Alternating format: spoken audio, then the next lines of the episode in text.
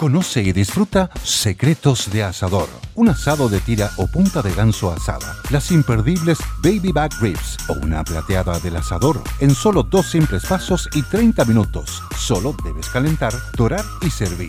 Ya sea al horno o a la parrilla. En pocos minutos está listo. Compra directo en www.secretosdeasador.cl. Secretos de Asador. El asado perfecto. Así de fácil. ¿Ofrece servicios a la industria pesquera o relacionado? Haz más eficiente tu administración. Con Kame ERP, controla tu negocio desde cualquier lugar, incluso desde tu celular. Maneja facturación electrónica, producción, abastecimiento, contabilidad, cobranza, flujo de caja y mucho más. Todo en un solo lugar. Descubre nuestros planes desde 12 UF al año. Más información en kame.cl o escríbenos a comercial.kame.cl. Kame con K. Potencia tu gestión con Kame y sé el proveedor favorito de tu región.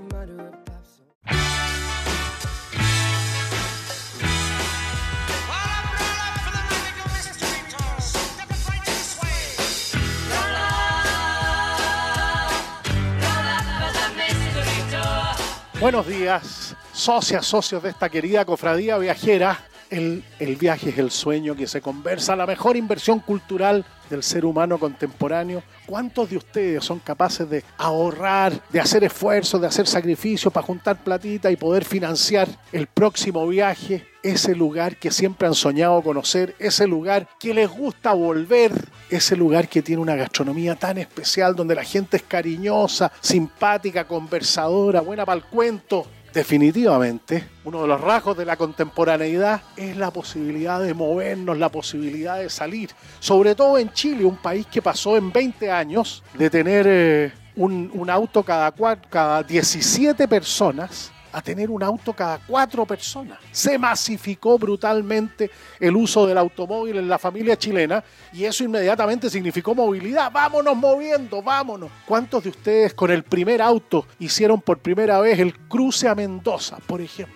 Son muchísimos. Bueno, en otras partes del mundo también significó que pudieran venir a Chile en su automóvil. La movilidad, los índices de movilidad han sido siempre aceptados como un patrón de progreso de mejor calidad de vida. ¿Cuándo la industria turística chilena volverá por sus fueros a entregar generosamente toda la cantidad de trabajos que entrega en la gastronomía, en la hotelería, en el transporte, en los guías turísticos, en los operadores del turismo, siempre descubriendo nuevos productos, cosas interesantes, experiencias de cliente, en fin. Bueno, nos dedicamos a eso hasta las 12 del día con el Tito Robinson, embajador turístico, y con Víctor Salas, ingeniero de sonido. Buenas conversaciones, interesantes. Vamos a aprender de nuestros invitados.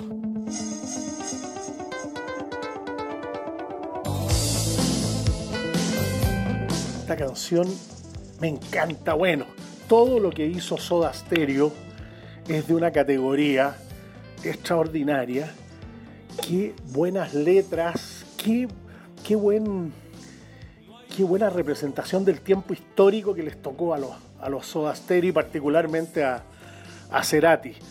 A pesar de que el bajo es extraordinario y la batería, yo a Charlie Alberti al principio lo miraba, decía, hay un baterista, un baterista correcto. La Wincha es un tremendo baterista. Y se me acaba de olvidar el nombre del bajista, ya me acordaré también. Un tremendo bajista. Signos los signos de los tiempos, hay que saber leer los signos de los tiempos. Quería preguntarle a las chiquillas, a los socios de la cofradía, si tienen memoria de alguna escultura, de alguna estatua en alguna de las, de las ciudades de Chile, de las capitales regionales, que tenga como destinatario a una mujer.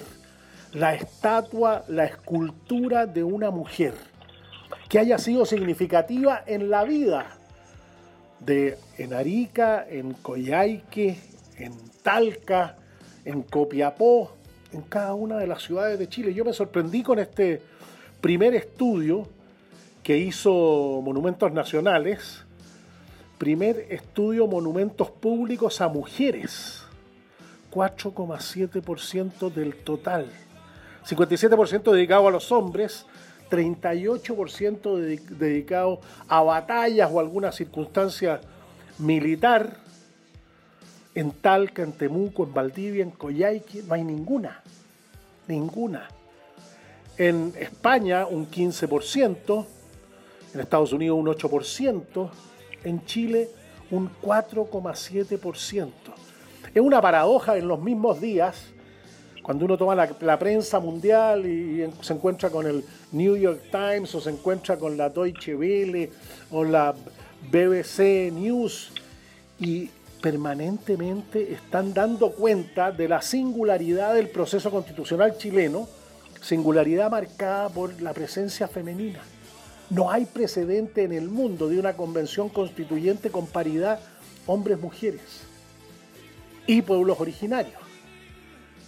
Y ocurre que nuestra historia no está reflejada en nuestro caminar urbano con la presencia de las mujeres en lo que ha sido nuestra vida. De ahí que resulte tan interesante, tan atractivo este, esta suerte de joint venture del Ministerio de las Culturas, del Ministerio de la Mujer y la Equidad de Género, de la Municipalidad de Santiago, de la Confederación de la Producción y el Comercio y del capítulo chileno de la, del Museo de la Mujer en las Artes. Vamos a conversar con Francisca Valdés, que es miembro del directorio. Drina Rendich es la presidenta, ha estado con nosotros muchas veces la Drina, eh, para hablar de esto, porque es una invitación a las mujeres escultoras, artistas y escultoras. Esto se abrió el 22 de marzo es una invitación a que participen, porque se trata de generar una obra de arte, una escultura, para, para relevar precisamente a la mujer en la historia de nuestro país. Francisca Valdés, muchas gracias por acompañarnos. Estaba haciendo memoria yo, 20 años que han pasado con un vértigo brutal cuando ustedes crearon mujeres empresarias y era una, una cosa exótica. Gracias por acompañarnos. Gusto de verte tanto tiempo. Muchas gracias por la invitación. Y así es, han pasado 20 años de que eh, nació Mujeres Empresarias y estoy muy contenta de todos los logros que hemos tenido. Pero aquí venimos a ver, a hablar sobre la mujer, eh, eh, el aporte que la mujer hace al, desarrollo económico, social de nuestro país, al desarrollo de la cultura. Y como bien tú dices, la, la estadística no, no nos apaña para nada Así que estoy feliz con esta iniciativa público-privada que invita a todas las artistas chilenas o que residen en nuestro país a realizar una obra escultórica que, sea como un símbolo al aporte que la mujer hace al desarrollo de nuestro país. ¿Qué te parece? Me parece muy bien y sobre todo que haya, que haya alianza público-privada. Yo creo que el futuro nos va a mostrar en muchas, en muchos ámbitos de la vida social y cultural la alianza público-privada, en este caso ustedes como el capítulo chileno, eh, la Confederación de la Producción y el Comercio, una municipalidad y los ministerios, en este caso de la Mujer, Equidad de Género y el Ministerio de las Culturas. Yo creo que es una, es una buena mezcla. Sí, cada uno tiene su rol. La verdad es que la municipalidad ha, dispuesto del espacio, que es el Parque de los Reyes, un lugar maravilloso, que Tal cual. la ciudad, el barrio. Que, que, rico poder apreciar el arte cuando uno va caminando por ese parque precioso a la orilla del río Mapocho. El Ministerio de la Mujer y de la Cultura, bueno, viene como anillo al dedo por el tema. Y el apoyo de los empresarios, y gracias a eso, a través de la CPC, podemos lanzar este concurso con recursos, bien organizado, a través de este capítulo eh, nacional de, la mujer. Tú integraste el, directorio del capítulo chileno del... Eh, National, en inglés, National Museum of Women in the Arts, es un es un museo que promueve a la mujer en las artes desde Washington y tiene distintos capítulos en distintas partes del mundo. Nosotros en Chile estamos hace siete años y lo que hacemos es promover a la mujer. Tenemos un concurso de canto lírico muy bonito.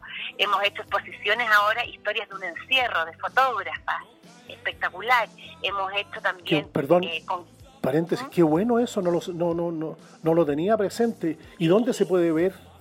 Mira, está en nuestra página web, eh, que se llama capítulo chileno nmwa.cl por National Museum of Women in the Arts. Ahí están todas las cosas que hemos hecho y que puede la gente disfrutar.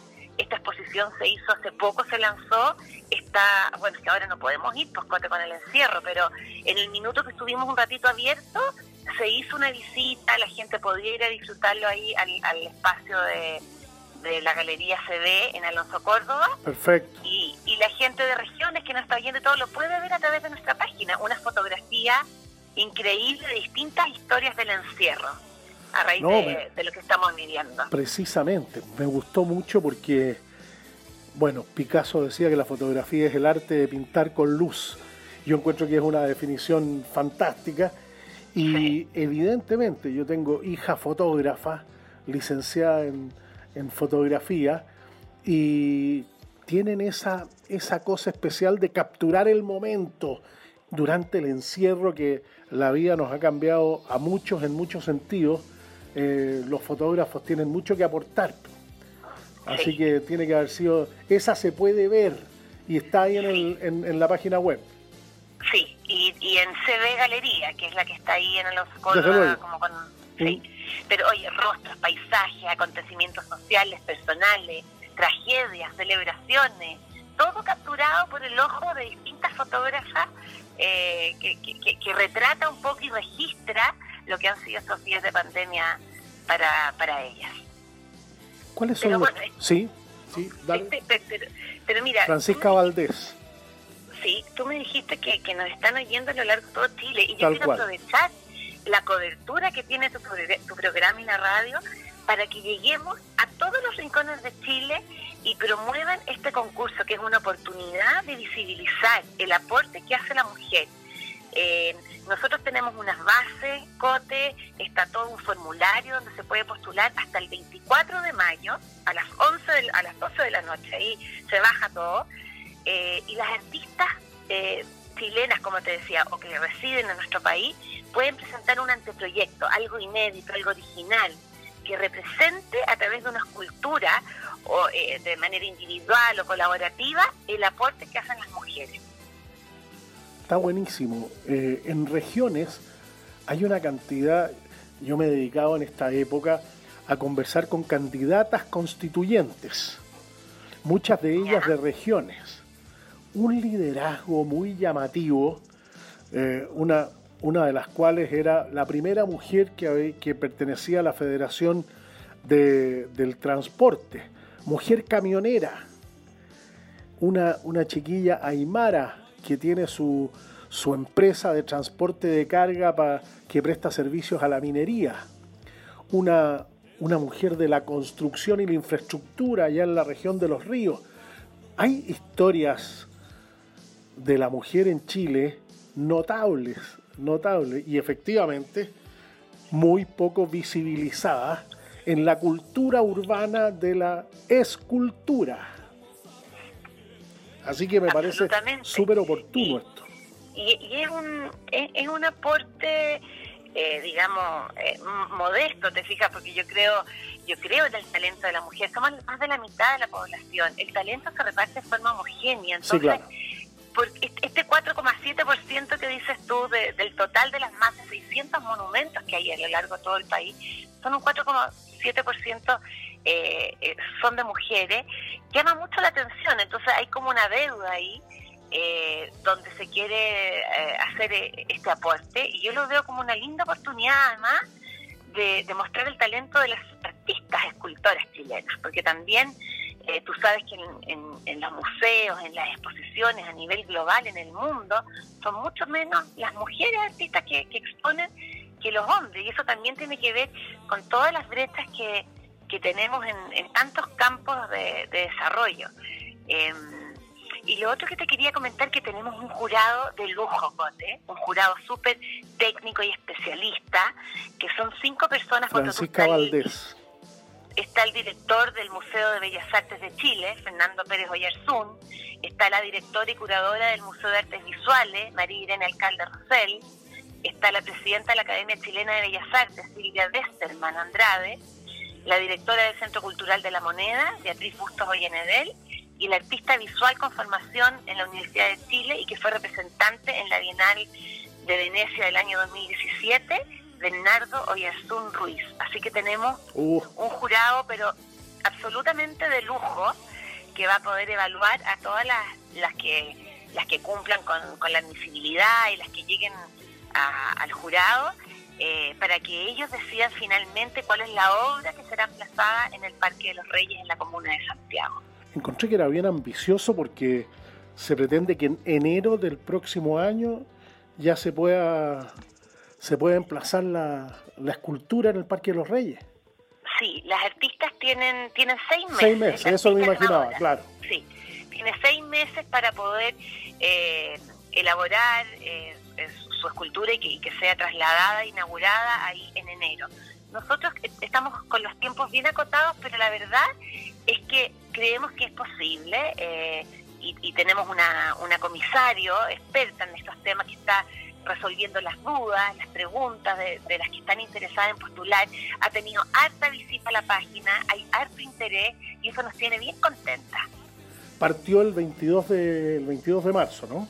De marzo y vamos a estar hasta el 24 de mayo. Tenemos dos meses para que ellas eh, sepan de esta convocatoria, para que se inspiren, para que puedan armar un anteproyecto y, y bueno, tenemos, tenemos los recursos, como te decía, que, que han sido eh, aportado por los empresarios de Chile y, son eh, un total de 90 millones el monto que fue donado por la CPC, de los cuales 56 millones van al primer lugar, ¿ah? para la ganadora y para la producción de su obra.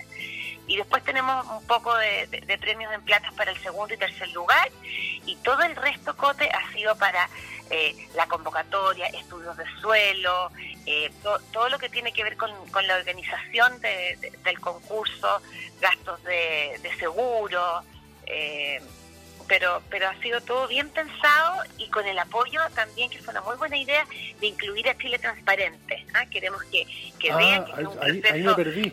No, Cuando estuve leyendo lo que la información que recibí, no, no aparecía. ¿Cuál es el rol de Chile Transparente?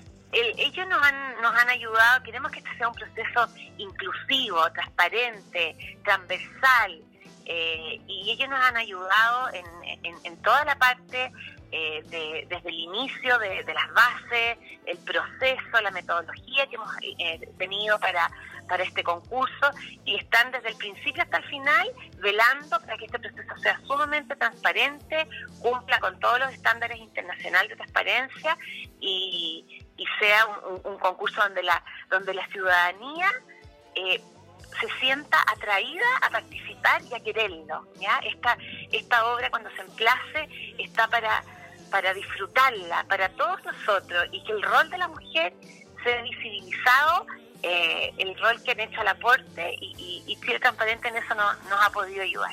Francisca, y la idea es que esto tenga cierta permanencia y que se haga cada dos años, cada cuatro años, en fin. Ah, me encantaría. Ojalá nos estén oyendo muchos empresarios para que nos sigan ayudando en el tiempo, me encantaría. Anda a saber tú, este es el primer monumento dedicado a la labor y al aporte de las mujeres en Chile.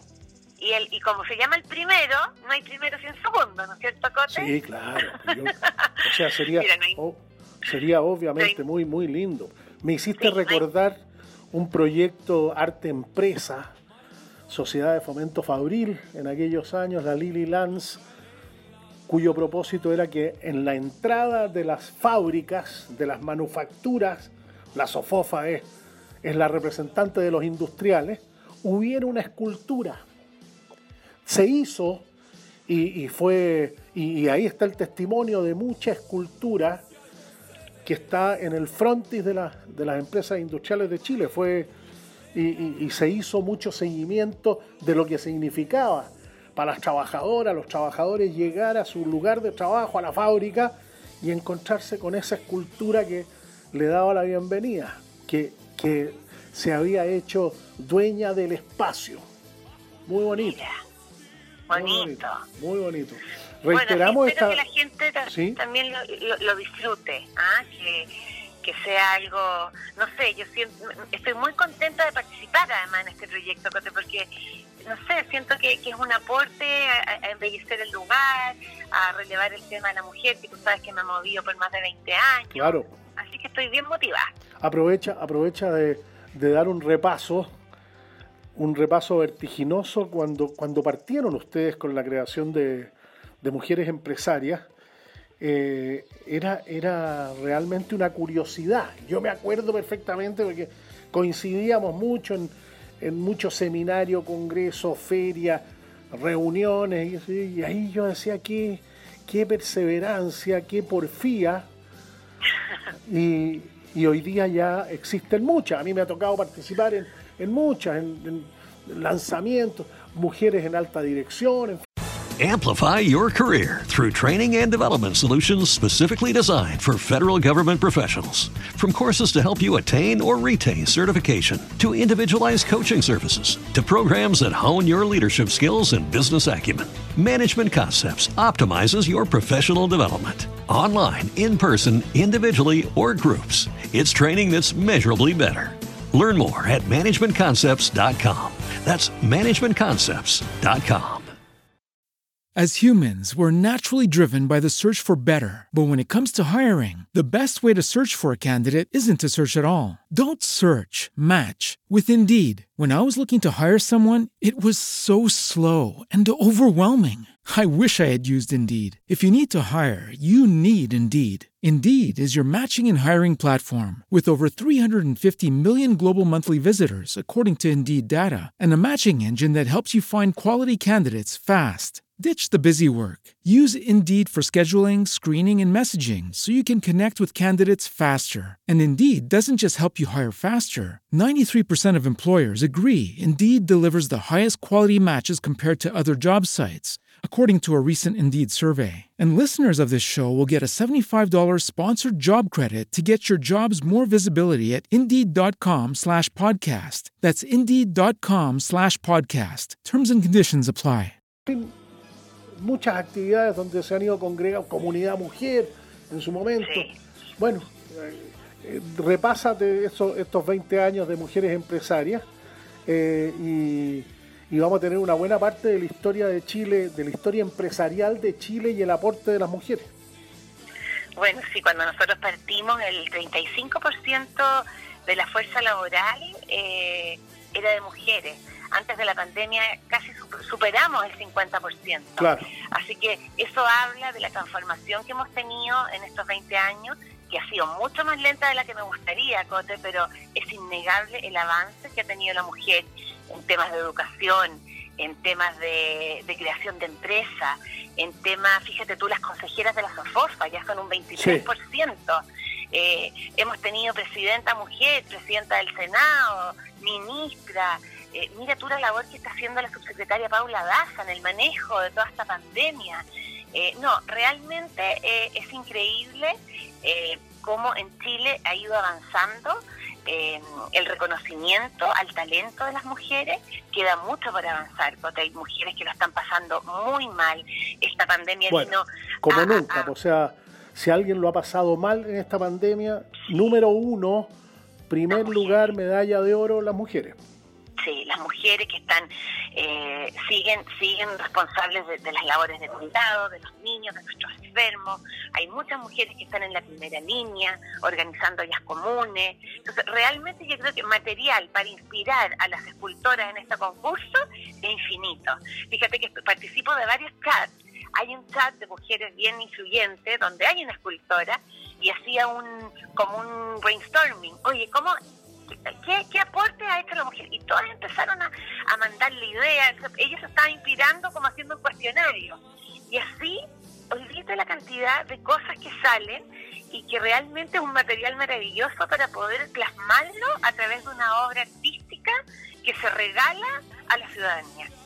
Y hay una inspiración muy linda porque en la historia artística de Chile, la, la mujer y la escultora en Rebeca Mate tuvo un sello extraordinario. Sí. Entonces, también es inspirador para las, mujeres que participen. Reitera, 24 de mayo era, ¿no, Francisca? Sí, hasta el 24 de mayo las artistas pueden presentar su postulación en www.capítulochilenonmwa.cl capítulo chileno NMWA por sus siglas en inglés, National Museum of Women in the Arts. Quería recordarle a las chiquillas, sobre todo las que viven en la, en la región del, del Maule, en la región de la Araucanía, en la región de los ríos. Mira, que Valdivia, ciudad tan linda, ciudad fluvial, con esa, con esa cosa especial, singular que tiene Valdivia. Coyhaique. Ah, ahí no hay ninguna, así que mujeres artistas, escultoras de la región del Maule, de la región de la Araucanía, de la región de los ríos, de la región de, de Aysén, Patagonia, preséntense porque ustedes van a, van a poder reivindicar el hecho de que no haya en sus ciudades ninguna, ninguna escultura o monumento a la importancia de la mujer en la historia de Chile. Está, está bonito.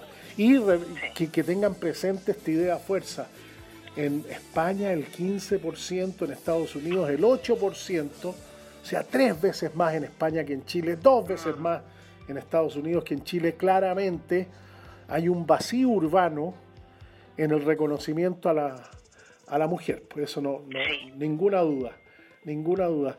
Francisca Valdés, ¿alguna idea que no hayamos, que no hayamos conversado y que valga la pena eh, poner sobre la mesa? recalcar que esta es una iniciativa, como tú dices, de colaboración. Sector público, sector privado colaboran y se unen. Y además tenemos, me gustaría resaltar, el trabajo voluntario de mucha gente que es miembro de nuestro capítulo y que, y que trabaja gratuitamente para ayudar a que esto salga bien. ¿ah? Esto contempla el trabajo de gestores culturales, ingenieros comerciales, arquitectos, calculistas, abogados, entre otras profesiones que nos han ayudado para que este concurso eh, salga impecable y quede un legado eh, para nuestro país. Buenísimo. Si lo hacemos bien, y si lo hacemos bien, a lo mejor puede venir un segundo. Esa es mi esperanza. Francisca Valdés, muchísimas gracias por habernos acompañado. Gracias, Cote, por invitarme. Gusto saludarte y, ponernos al día y, por darnos esta vitrina de llegar a tanta gente que llega con la radio. Muchas gracias.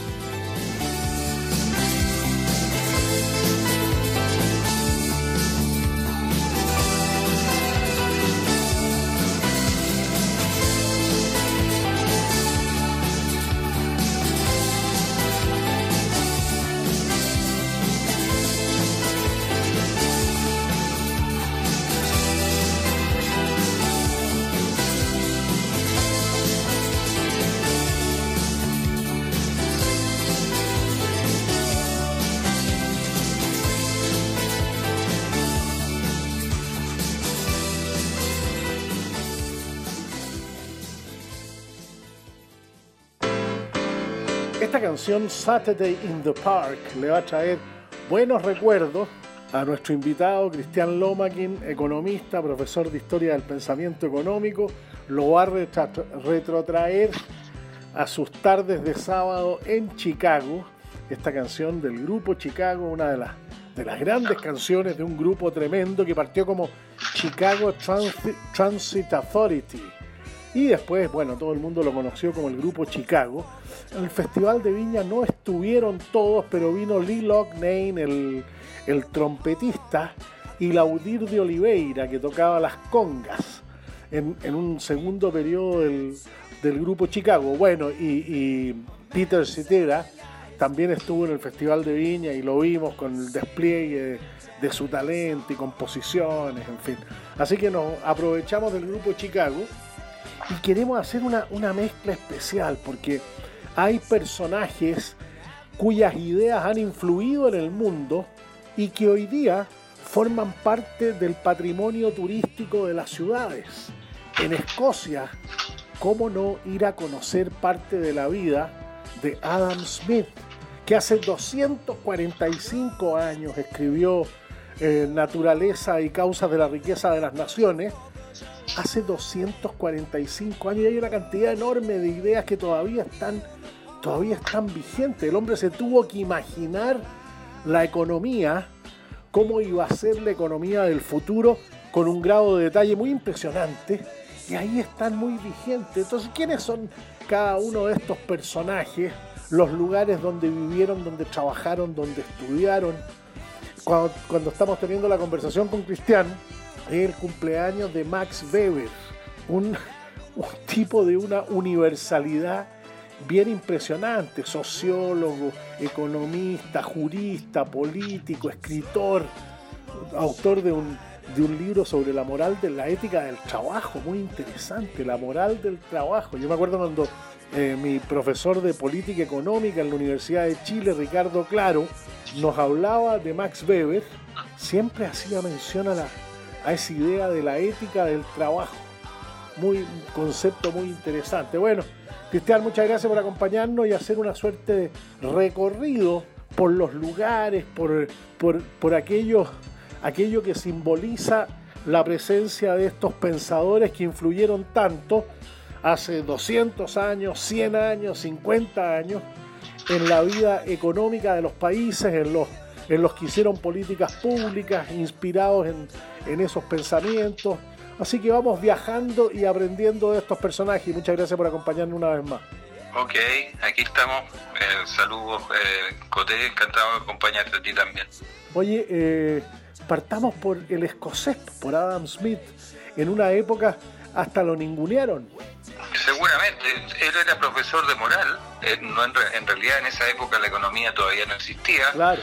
Él, hubiera sido una práctica, un profesor de teología acá, ya en, el ambiente de, de, la Universidad de Edimburgo. Él tenía colegas, ya eh, que, estaban preocupados de temas probablemente más espirituales, pero él fue tocando la economía como le ha pasado a muchos moralistas. ¿eh? En realidad, eh, lo, interesante y lo común que tienen Weber y, Smith es que ambos entraron a la economía por el lado de la ética.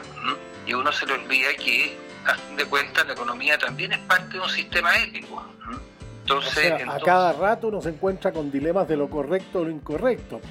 Si yo voy a producir y me voy a y, lo voy a hacer procurando monopolizar la, esa producción, ya estoy eh, entrando en un terreno eh, éticamente eh, discutible.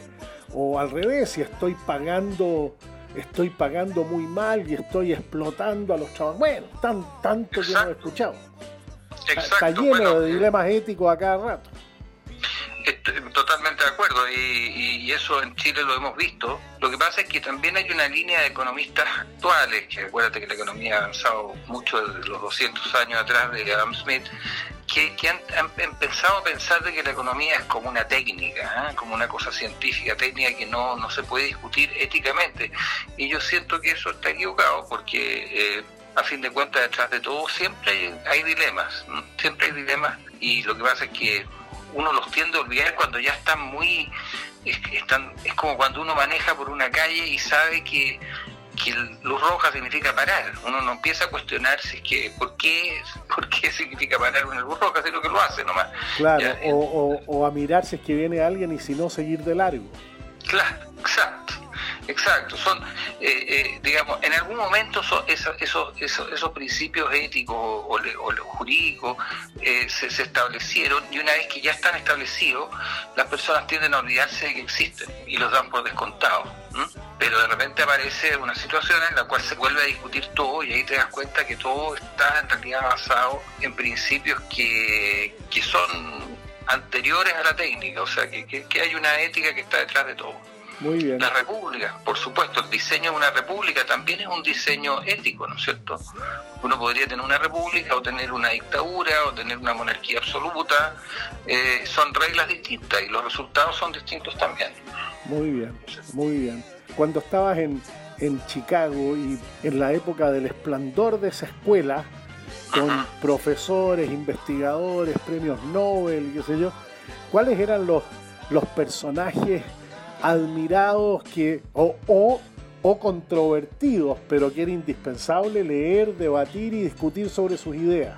Bueno, eh, indiscutiblemente que la sombra más poderosa en la escuela de Chicago siempre fue Milton Friedman. Algunos los que han estudiado bien la historia de la escuela de Chicago saben que Milton Friedman es fundador y, de alguna manera inspirador del sistema. Ya Solo que Milton Friedman, cuando yo fui, ya justo se había jubilado. Entonces me tocó ver un poco la transición hacia la nueva escuela de Chicago. ya que es la que la que hay ahora, que no es ya no es tan friedmaniana como fue en su tiempo. Ahora, grandes personajes habían todavía, por supuesto, está George Stigler, que era íntimo amigo de Friedman, está muy cerca de jubilarse y que ganó el premio Nobel de Economía en el año 82. Yo estaba ahí cuando lo ganó y me tocó ver toda la, la parafenalia que eso generó en la escuela de Chica, en la escuela, en el lugar físico de la universidad.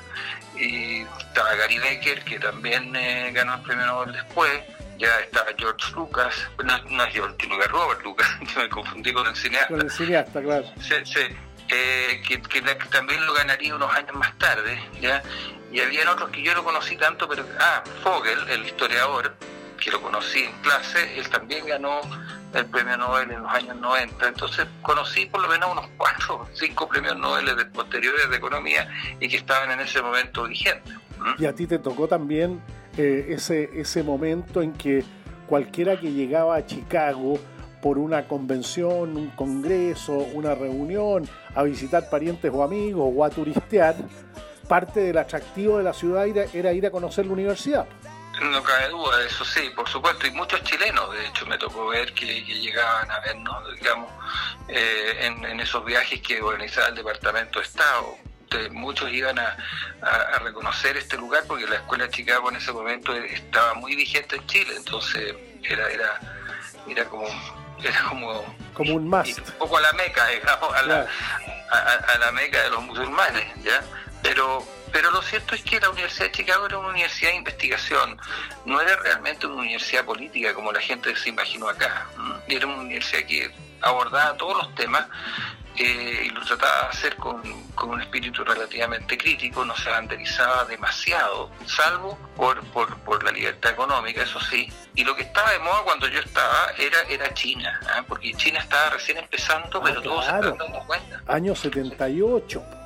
Claro, claro en el 82 ya las reformas de Deng estaban empezando a funcionar. desde luego. Y los grandes profesores de Chicago estaban empezando a viajar a China para ver lo que estaba pasando allá muy interesante. Y cuando tú estuviste allá en, en la historia del pensamiento económico y teniendo presente los 200, 245 años del, del libro de, de, Adam Smith, Adam Smith, Ricardo, también formó parte de tu estudio, cada, todos esos personajes. Bueno, eh, en la tradición clásica de economía, de la cual la Escuela de Chicago es depositaria, se reverencia de alguna manera a estos personajes, ¿no es cierto? En los cursos eh, aparecen de repente mencionados, sobre todo en los cursos de historia de pensamiento, es que se tocan temas históricos, porque eh, son personas que aportaron las ideas fundacionales de la, por lo menos de las bases económicas liberales, ¿no es cierto? La, gran idea de Adam Smith que, que, que, que el interés personal de los agentes económicos puede llevar al bien común es una idea muy potente dentro de las escuelas liberales. Y la idea de las ventajas comparativas inventada por David Ricardo es una idea muy potente en el libre comercio. Y oye, y los grandes debates entre ellos en torno a qué temas se daban. Decían que, había, que había debates entre eh, o, intercambio de opiniones y debates entre David Ricardo y Adam Smith, por ejemplo. Eh, tú me preguntas si en, la Universidad de Chicago habían recordatorios de esos debates o, si, hubo debates en la vida entre ellos. Las dos cosas. Eh, mira, que no me tocó ver debates sobre temas tan antiguos, ¿no? muy bien. Lo que yo lo que yo recuerdo sí es que llegó un, un, debate que me tocó ver y que me pareció muy interesante. Fue que llegó un profesor de Hungría, en esa época Hungría todavía está detrás de la cortina de hierro, existía la cortina de hierro, y empezó a hablar de las reformas económicas que habían logrado hacer en Hungría para liberalizar un poco la economía húngara. Hay que reconocer que los húngaros eran, algunos eran como de los más chúcaros para el sistema soviético. Sí, desde luego en los 50 hicieron, claro. Una gran revolución, claro. ¿Ya? Entonces, entonces em, recuerdo que se juntaron los grandes profesores de Chicago para escuchar a este profesor húngaro y él explicó lo que habían logrado, los permisos que habían logrado las autoridades soviéticas y, y y para mí fue un poco defraudante ver que lo criticaban muy duramente porque decían que eran totalmente insuficientes las reformas, que no eran suficientes para formar un mercado. Claro, no, no, tenían en cuenta el contexto. Exacto, sí, sí. Él estaba feliz porque, los, imagínate, estaba feliz porque les habían permitido eh, tener huertos familiares en los jardines y que y, especializarse. Entonces habían unos que plantaban papas y otros que plantaban tomate y después se podían juntar en un mercado utópico, digamos, un mercado de trueque y intercambiar eh, papas por tomate. Esa era como una gran cosa que habían conseguido libertad económica que antes no tenían. Y enfrentados a una economía hiper compleja de tasas de interés, qué sé yo, tarjetas de crédito, eh, era, era como la nada misma y eso fue lo que le dijeron los profesores ahí. Fue, fue un poco triste, ¿no? Muy bien, muy bien. A ti te tocó estudiar a, a, este otro personaje del cual hemos hablado, protagonista de, de buena parte del siglo XX, como es John Maynard Keynes. Claro, Keynes en, todos los cursos de economía y sobre todo acá en Chile, más que en Chicago, en Chicago le tienen una cierta antipatía porque Milton Friedman era, era, era, contrario a Friedman, a, Keynes, ¿no? De acuerdo, él decía, pero... él decía there is good economics and macroeconomics, ¿eh? entonces venía la crítica generalmente, pero en Chile se hacía una economía mucho más ecléctica en eso y eh, siempre estudiamos el modelo ISLM con bastante fervor, que es el, clásico modelo keynesiano. Muy bien. Eh, ese personaje, tú me contaste que se coló en, en las conversaciones para, eh, para dar origen al Tratado de Versalles después de la Primera Guerra Mundial. claro, en una conversación anterior estuvimos comentando esa anécdota de que Keynes Amplify your career through training and development solutions specifically designed for federal government professionals. From courses to help you attain or retain certification, to individualized coaching services, to programs that hone your leadership skills and business acumen, Management Concepts optimizes your professional development. Online, in person, individually, or groups, it's training that's measurably better. Learn more at managementconcepts.com. That's managementconcepts.com. As humans, we're naturally driven by the search for better. But when it comes to hiring, the best way to search for a candidate isn't to search at all. Don't search, match with Indeed. When I was looking to hire someone, it was so slow and overwhelming. I wish I had used Indeed. If you need to hire, you need Indeed. Indeed is your matching and hiring platform with over 350 million global monthly visitors, according to Indeed data, and a matching engine that helps you find quality candidates fast. Ditch the busy work. Use Indeed for scheduling, screening, and messaging so you can connect with candidates faster. And Indeed doesn't just help you hire faster. 93% of employers agree Indeed delivers the highest quality matches compared to other job sites, according to a recent Indeed survey. And listeners of this show will get a $75 sponsored job credit to get your jobs more visibility at Indeed.com slash podcast. That's Indeed.com slash podcast. Terms and conditions apply. Era un tipo muy inquieto intelectualmente y, muy, y de muchos recursos eh, humanos también y contactos probablemente tenía en, Inglaterra, logró ir como, como, como observador al, con la comitiva británica al Tratado de Versalles del fin de la Primera Guerra Mundial, que fue un tratado que firmaron muchos países, no estaba solamente Inglaterra, estaba Alemania como perdedora, pero estaba Francia sobre todo, y el grupo inglés eh, fue no hizo la parte principal del tratado y, Keynes quedó muy disconforme con la propuesta francesa que fue la que terminó imponiéndose y, visualizó que esa propuesta iba a terminar en una segunda guerra mundial. Y eso no solamente lo pensó, lo escribió. Lo escribió en un libro que se llama Sobre las consecuencias económicas de la paz. Las consecuencias económicas de la paz, muy bien. ¿Hay, hay en, en, tu memoria eh, lugares que, reflejen, que recuerden eh, actividad académica, familiar, personal de Keynes. Él era inglés, escocés, irlandés, no, no, no, no, no me acuerdo de memoria. Yo creo que es inglés. Yo también. Inglés, puro. Él, eh, enseñó siempre en Cambridge. Yo lamentablemente no, no conocí la Universidad de Cambridge, no alcancé a llegar. Eh, pero me dicen que es súper parecida a la Universidad de Chicago, estéticamente hablando. Ya, de hecho, la Universidad de Chicago fue una copia de las universidades inglesas hechas en 1890 y las inglesas de como 300 años antes. Ah, mira, no sabía eso de Chicago. Mira, yo estuve en la Universidad de Chicago y estuve en Cambridge y no, no hice el. Mira, ¿qué es eso? No hice el vínculo. Muy bien. Muy bien. Sí, bueno, es que, es que hay que pensar que las, las ciudades americanas y sobre todo Chicago tiene una historia muy especial. Eh, siempre, sobre todo en, el siglo XIX, cuando estaban formándose, buscaban emular eh, eh, los, los, grandes modelos europeos, ¿no es cierto? Para ellos, para ellos era como, como traer la civilización. Claro.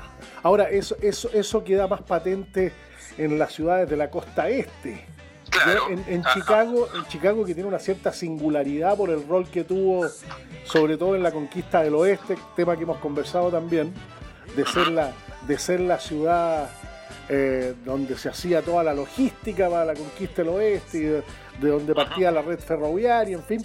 Uno pensaba que, y además una ciudad lacustre, que, también le da un sello especial. Pensé que tenía menos, menos influencia menos influencia europea. Pero mira, muy interesante, muy interesante. Ya, vámonos donde, donde Hans Weber. Eh, Max, Max. Perdón, Max, me equivoqué. Max, mis palabras no siguieron mi pensamiento, como decía un profesor de urbanismo. Bueno, Max Weber, curiosamente, la primera vez que escuché yo hablar de Max Weber fue acá en Chile, en un curso de sociología en la Universidad Católica en los años 70. Ya el profesor Galofré lo mencionó como uno de los padres de la, de la sociología, y aquí, aquí lo estoy viendo junto con otros personajes que también se mencionaron en esa época, como Auguste Comte, Emile Durkheim. ¿Ya? Eh, Max Weber es una persona del siglo XIX, a pesar de que murió en el siglo XX, en 1920, pero es una persona que claramente vivió la época como de del auge de la revolución del, auge final de la revolución industrial en los países de Europa occidental. Estamos hablando de Alemania Francia Inglaterra no es cierto y esa, esa época de esplendor que se generó a fines del siglo XIX principios del siglo XX murió con la Primera Guerra Mundial, ¿cierto? Entonces a él le tocó ver el auge y caía, digamos, del sistema porque, digamos, murió poco después del final de la Primera Guerra Mundial. Y yo diría que su obra está bastante influida por lo que vio. Por ejemplo, su famoso clásico este de la ética protestante y el espíritu del capitalismo, que es que uno es su libro más conocido, exagera un poquito sobre las virtudes de la ética protestante respecto del, crecimiento económico y es un libro que está claramente influenciado por el éxito que habían tenido en ese momento eh, países como Francia y sobre todo Alemania eh, en, crear riqueza a partir de la industria. ¿ya? Pero no sé qué es lo que había pensado, si él alcanzó a hacer una evaluación de lo que pasó después, porque eh, efectivamente esa, esa, esa técnica industrial fue también la que permitió la Primera Guerra Mundial, que fue la primera guerra industrializada del mundo, con claro, 20 millones de muertos. Claro, ¿Mm? claro. Eh, eh, Hay un antes y un después en, en, en, la historia de las guerras en el mundo, cuando empieza el ser humano a crear armas capaces de matar a cientos y a miles. Exacto. Exactamente, y eso, eso los historiadores tienen súper claro que la guerra, la Primera Guerra Mundial es un antes y un después en las guerras, porque antes de la Primera Guerra Mundial las guerras eran básicamente una cuestión entre militares y, soldados profesionales. Claro, eh, enfrentados en el campo de batalla, así pelea a hombre a hombre con... con no, no había cambiado mucho en cientos de años eso. Exacto, exacto. Entonces, eh, eh, en cambio, la guerra mundial la transforma en una guerra de países, ¿ah? que está también metido los civiles, digamos, se, extiende tanto la guerra a través de, sobre todo, los mecanismos motorizados, que ya es práctica, es verdaderamente una guerra entre Alemania y Francia, por ejemplo, en, el caso de la Primera Guerra Mundial, donde, donde, donde prácticamente todo el mundo está involucrado y, y los muertos suben escala, eh, suben mucho, muchísimo, porque en una guerra, incluso en la guerra napoleónica, los, guerros, los muertos eran de 500 mil, no, no, digo que sea poco 500 mil, pero no es lo mismo 500 mil que 20 millones. No, claro, claro, desde luego. Sí, por eso decimos que, que se produce un antes y un después con la, la guerra industrial, con armas capaces de matar, pero masivamente a, a personas, claro. Exacto. Incluso acuérdate que en la Primera Guerra Mundial se, usó un arma que después se prohibió. se usó un arma que después se prohibió y que, y que efectivamente esa prohibición se, se mantuvo porque se consideró que era demasiado ya brutal, que fue este gas mostaza, ¿no es cierto? Ah, Se me había olvidado eso. Muy bien. Muy bien, claro. Incluso en la guerra hay ciertos aspectos de la dignidad humana que se tienen que, se tienen que preservar. Incluso la guerra tiene su, su, su estatuto de derechos y obligaciones. Existen los crímenes de guerra. En la guerra no se puede, no se puede hacer cualquier cosa con el enemigo. Bueno, en la Segunda Guerra Mundial el, evento, aparte de los campos de concentración espantosos, ¿no es cierto? El, evento capital fue las bombas atómicas. Y tú, tú ves que esas bombas atómicas se tiraron, pero marcaron de ahí la historia para adelante porque todo después se centró en que no se volvieran a usar las claro, Hiroshima y Nagasaki. Muy bien. Ahora, volviendo a Weber, eh, eh, fíjate que es una persona que se dedicó bastante a la religión es, llamativo eso. Cuando yo estuve estudiando a veces también me llamó la atención de que no solamente escribió sobre la ética protestante, sino que escribió sobre las religiones chinas, la religión en la India, alcanzó a, esbozar un, libro sobre el judaísmo y él aparentemente estaba obsesionado con la relación entre las religiones, cómo las religiones forman las sociedades y cómo esas sociedades generan distintos resultados tanto en economía como en estratificación social. Bueno, yo encuentro que tiene todo el sentido. Tiene mucho sentido. Tiene todo el sentido, claro. Uno puede ver, uno puede ver, tal como dices tú, distintos resultados, eh, distintas formas de producir, de distribuir, de recompensar, distintas formas de entender el lucro, por ejemplo, hoy día tan, tan discutido en tantos lugares del mundo, eh, de acuerdo a los pensamientos y a las creencias que se tienen sobre sobre el, el ayer, el hoy y el mañana y la trascendencia o la salvación, como se quiera llamar. De todas maneras, de todas maneras, ahora yo quisiera ahí hacer una acotación. Eh, Cristian Loma uno, uno, de los grandes errores que hemos cometido en, Chile y quizás en otras sociedades eh, del mundo hispánico es no distinguir distintos tipos de utilidades. ¿ah?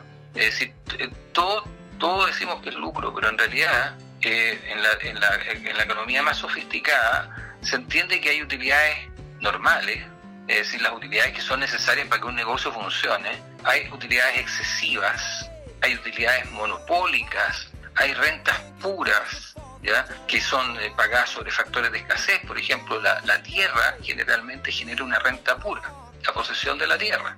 Entonces es, es distinto una utilidad, por ejemplo, la utilidad de una pyme que trabaja día a día y con márgenes muy pequeños y con un alto costo laboral, esas utilidades son muy distintas de las rentas de una persona que controla tú, una provincia completa de la Patagonia y recibe una enorme ganancia porque, qué sé yo, se le, encontraron un campo petrolero. Eh, eh, son, son, hay que estudiar la naturaleza de las utilidades para poder distinguirlas entre sí. Estoy de acuerdo, me parece, me parece súper interesante, súper interesante. En el marco de la, de la cultura cívica, que tiene un componente de cultura económica muy grande, saber distinguir entre ese tipo de, utilidades es muy relevante. Es muy relevante. Exacto. porque no todas tienen el, mismo tinte, ¿no es cierto? Y hay algunas que pueden ser quizás consideradas más abusivas y otras que no tienen nada de abusivas. Porque si tú tú estás trabajando para dar empleo en una pyme y trabajando con márgenes muy pequeños, eh, eh, en la práctica estás haciendo casi una labor social. Entonces, atacarte por eso, siendo que tú eres un empleo, una persona que está dando empleo a muchas personas y que, y que se está sacrificando enormemente por el pequeño margen que logra, eso no puede ser considerado inmoral, encuentro yo. ¿Ah? Muy bien. Es, distinto especular, ¿no es cierto?, con la tasa de interés o estafar personas o armar pirámides como el señor Mago. O sea, hay que entrar en, en, hay que la, entrar a picar. chica. Hay que entrar a picar. Muy bien. Bueno, como siempre se nos pasa volando la conversación con Cristian Loma, quien economista, profesor de Historia del Pensamiento Económico, candidato a concejal por Vitacura.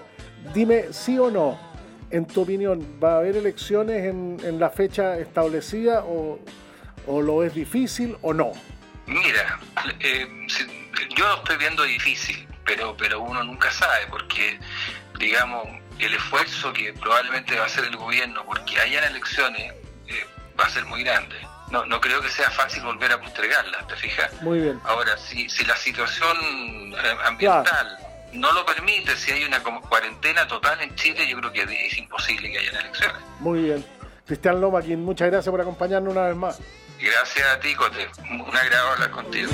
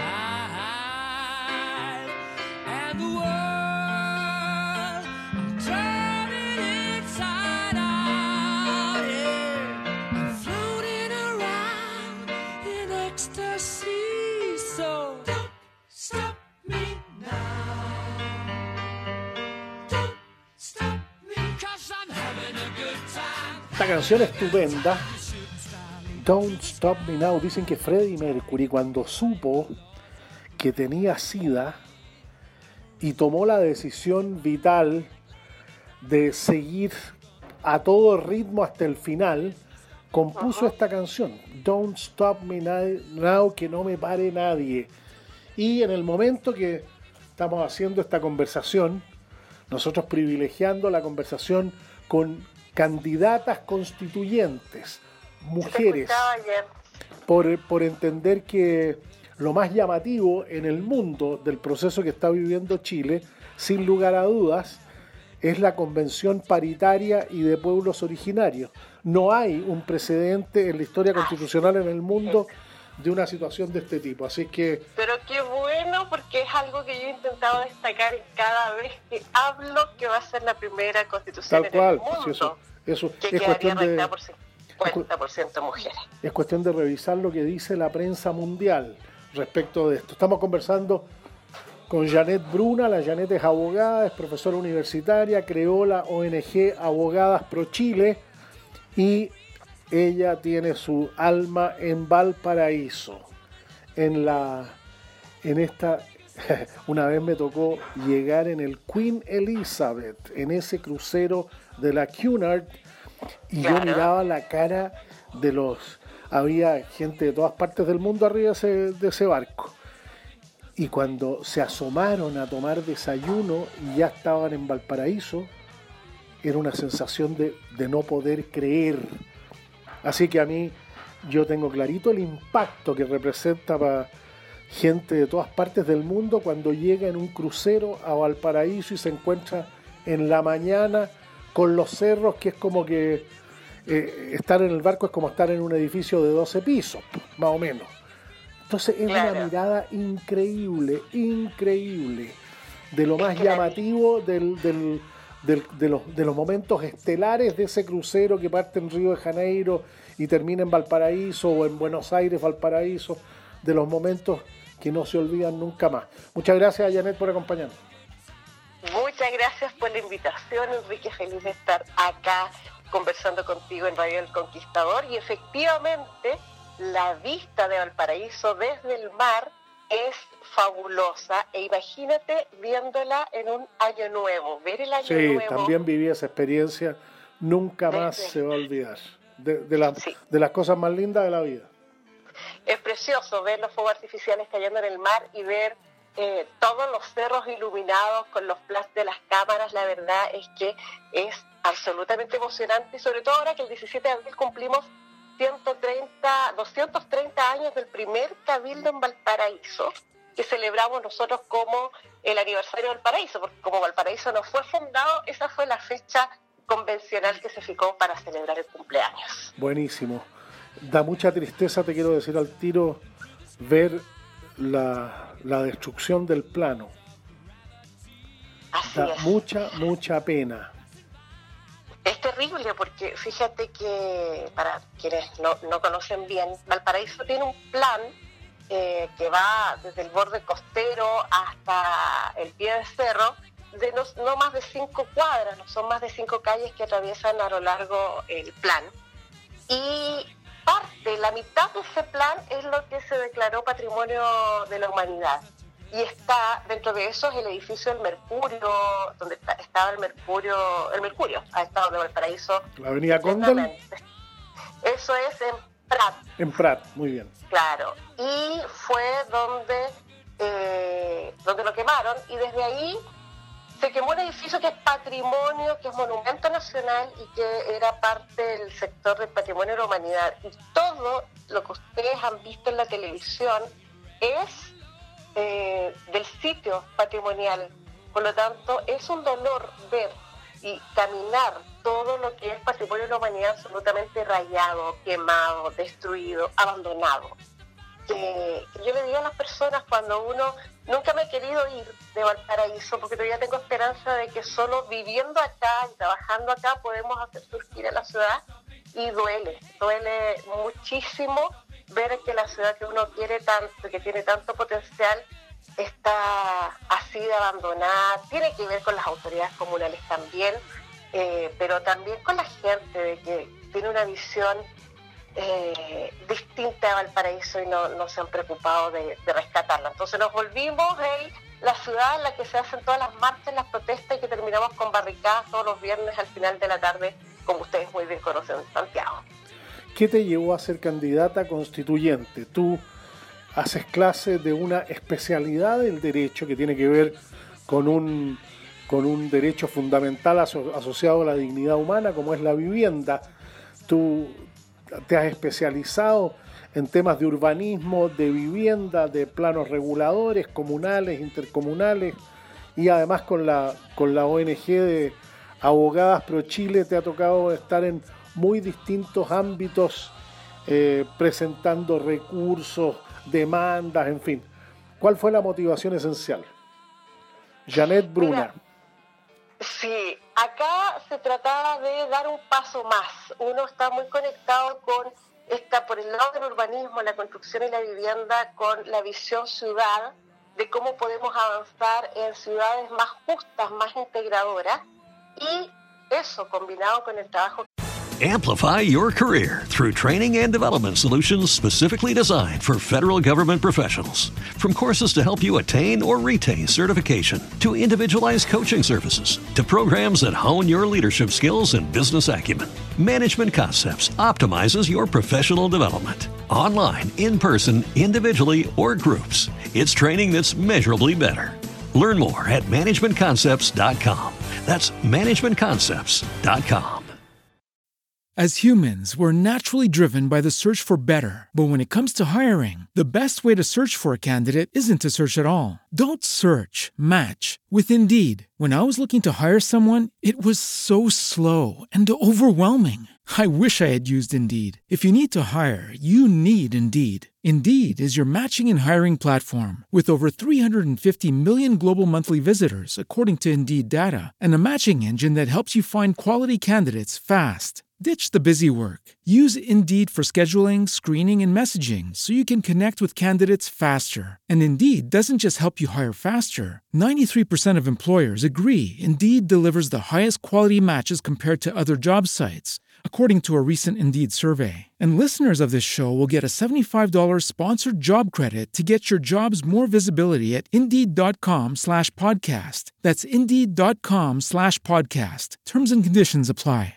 Ya llevamos más de seis años eh, dirigiendo la ONG de este voluntariado legal que tú mencionabas, ONG Abogadas Pro Chile, en donde hemos tenido que golpear puertas de todos los sectores parlamentarios, todos los colores políticos, sentarnos a conversar con ministra de la Mujer, subsecretaria de las Fuerzas Armadas, eh, la subsecretaria de la Infancia, y porque en definitiva el trabajo que nosotros hacemos, Enrique, tiene que ver con acercar la justicia y buscar soluciones a las problemáticas que afectan a las personas en situación de vulnerabilidad, sobre todo mujeres vulneradas y la infancia vulnerada, por ejemplo, en el caso del Senado.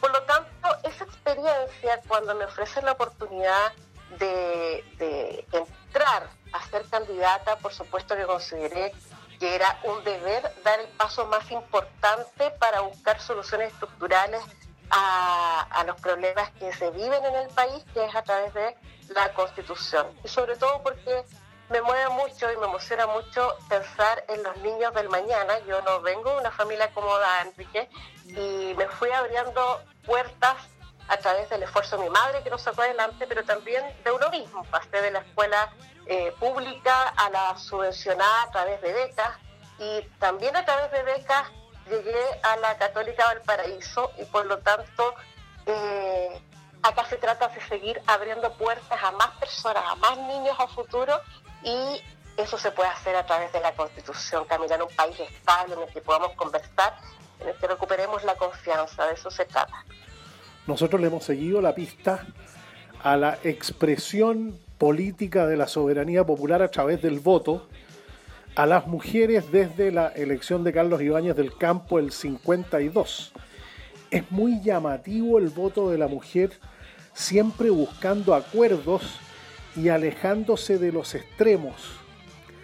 Eh, es bastante sabido para cualquier candidato que si no tiene mayoría en el voto femenino no va a salir especialmente en las presidenciales, pero uno podría también hacer la extensión a las de gobernador regional, que son unipersonales, eh, y, ahí el, voto femenino siempre ha comunicado algo, la, necesidad de búsquedas de acuerdo que además se condice con lo que la investigación de opinión pública normalmente explicita.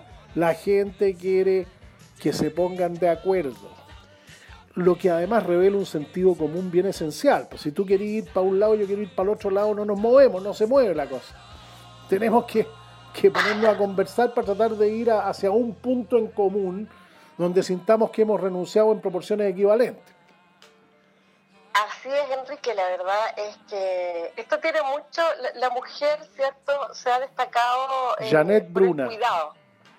Efectivamente, por el cuidado. Las mujeres trabajamos siempre por ese cuidado y para eso tenemos que sentarnos a ver fórmulas eh, que conciten acuerdos y, y esa forma así se puede avanzar, así hacemos que avancen las familias y así hacemos que avance la sociedad. Esto de, dividirnos eh, y estar polarizados es lo peor que nos ha pasado como sociedad.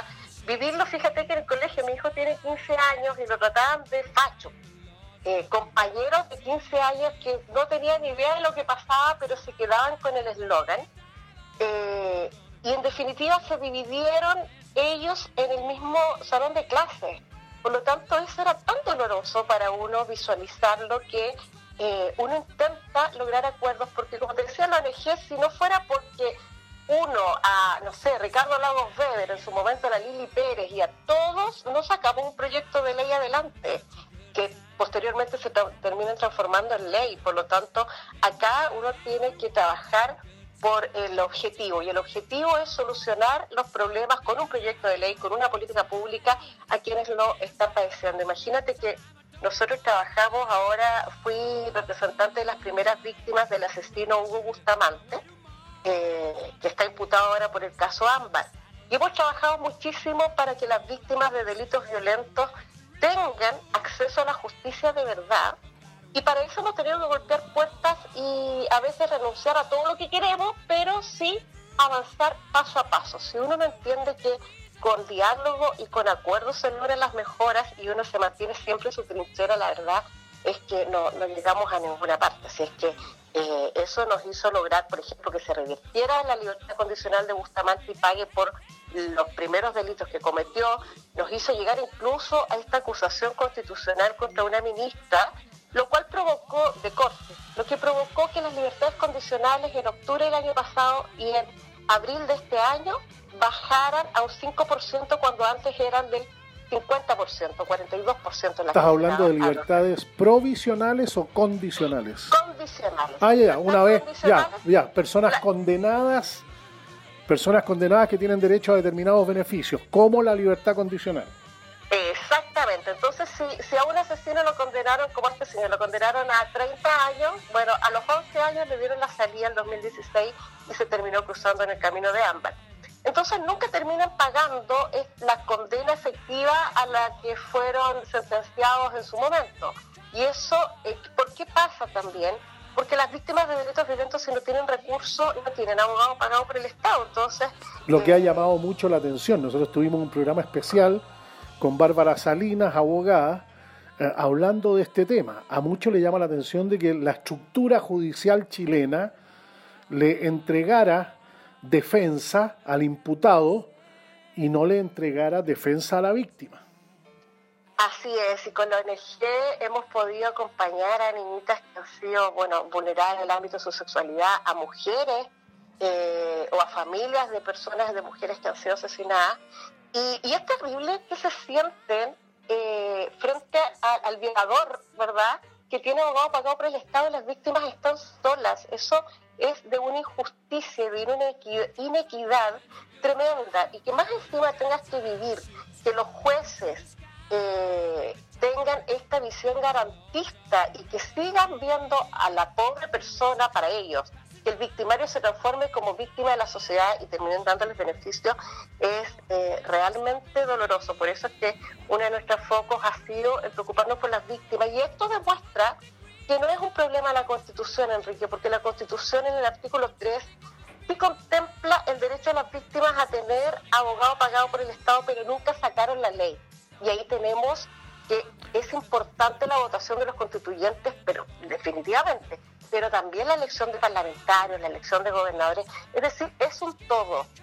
Es un todo como avanzamos como país y si no, en definitiva, por muy buena constitución que, logremos sacar, si no elegimos buenos parlamentarios y, buenas autoridades, la verdad es que tampoco vamos a solucionar los problemas que la gente cree que se van a solucionar a través de la constitución. En las conversaciones que he tenido con candidatas constituyentes, de regiones, muchas de ellas, de diversas actividades de Santiago, uno nota que hay un consenso grueso en temas como el fortalecimiento del gobierno local, alcaldes y concejales, eh, lo interesante de que el gobierno regional pueda efectivamente contar con los recursos y las atribuciones para llevar adelante el plan de desarrollo regional, y que no se convierta meramente en la división del plan de desarrollo, del, Fondo de Desarrollo Regional, que 100, tengo 20 alcaldes en la región, así que divido por 20 los 100 y a cada uno le doy más o menos equivalente o con una diferencia de no más del 10% para unos y otros y qué sé yo. Eh, entonces que al final es una mera administración y los consejeros regionales levantan o bajan el dedo para aprobar esos determinados proyectos que ya fueron negociados con cada uno de los 20 alcaldes. Bueno, uno nota que hay, que hay bastante, hay bastante consenso de personas que piensan muy distinto desde el punto de vista partidario. Sin embargo, en estos temas, fortalecer el gobierno local y el gobierno regional, yo he visto un, acercamiento muy grande. No, no, no presumo que ahí vaya a haber eh, diferencias grandes. Yo creo que se va a llegar a un acuerdo rápido en el fortalecimiento del gobierno local y regional. No sé si desde la intuición tú piensas lo mismo. Sí, absolutamente. Eh, fíjate que si uno ve, por ejemplo, Francia eh, y los estudios que se han realizado al respecto de cómo, de cómo hacer que un país se levante con un nivel de desarrollo sostenible real, se ha trabajado en avanzar con los gobiernos locales, fortalecer los gobiernos locales, pero también en reducir el número de regiones. Entonces, eh, el 2014 en Francia se redujo el número de regiones, lo cual fue un poco impopular, pero se logra avanzar, solo así los gobiernos locales pueden tener eh, mayor poder decisional. Pero gobiernos locales también fiscalizados. Acá eh, yo estuve un año directora jurídica de la Municipalidad del Paraíso y, y sé a ciencia cierta lo que es trabajar con una institución que tiene más de 2.000 trabajadores. Eh, Debe ser la empresa más grande o, junto con la Armada. Deben ser las dos organizaciones más grandes de Valparaíso. Es brutal, así es, imagínate, la, municipalidad más de 2.000 trabajadores. Y no conozco una empresa porteña que tenga 2.000 trabajadores. así es. Por lo tanto, eh, cuando tú ves el gobierno de la municipalidad, el alcalde con el consejo, y ves las facultades que tiene el consejo para poder fiscalizar a un alcalde, eh, son prácticamente nulas. Y no son facultades, sino que además eh, los recursos, muchos concejales no cuentan con no cuentan con abogados, conocimientos legales, por lo tanto, mucho menos financieros. Por lo tanto, Enrique, eh, tenemos que fortalecer los gobiernos locales, pero también pensar en cómo, cómo realizamos la división territorial para que estos gobiernos locales puedan salir a flote, pero con un nivel de control y fiscalización real, porque los recursos que reciben los municipios son eh, altos también y se pierden muchas veces en una estructura eh, y organización de procesos muy débil. Por lo tanto, eso es lo que tenemos que fortalecer, modernizar. Cuando hablamos de modernizar el Estado, tiene que llegar hacia los municipios, porque ahí podremos hablar de gobiernos locales exitosos. Muy bien. Algunos han planteado una posibilidad de cinco macroregiones en Chile que agrupen tres, cuatro regiones, en fin. Eh, eso puede eso puede ser impopular desde el punto de vista de la historia, de la tradición. ¿Qué pasa con aquellas regiones que recién se establecieron como Arique Parinacota, o la región de Ñuble, o la región de los ríos, en fin? Pero, pero va a ser, una, yo creo, esa una, una discusión interesante. ¿Qué piensas tú de, de la cantidad de derechos sociales garantizados que se pretende establecer y su vinculación necesaria con los recursos. Mira, Enrique, e, en materia de derechos sociales. Janet Bruna. Siempre cito a la realidad judicial. Por ejemplo, el derecho a la vivienda digna que está y el derecho a la ciudad, pero vivienda digna entiéndase como el derecho a tener un techo adecuado donde vivir, no es que le regale la casa, puede ser por arriendo, como dato, eh, o que todos tengamos casa gratis.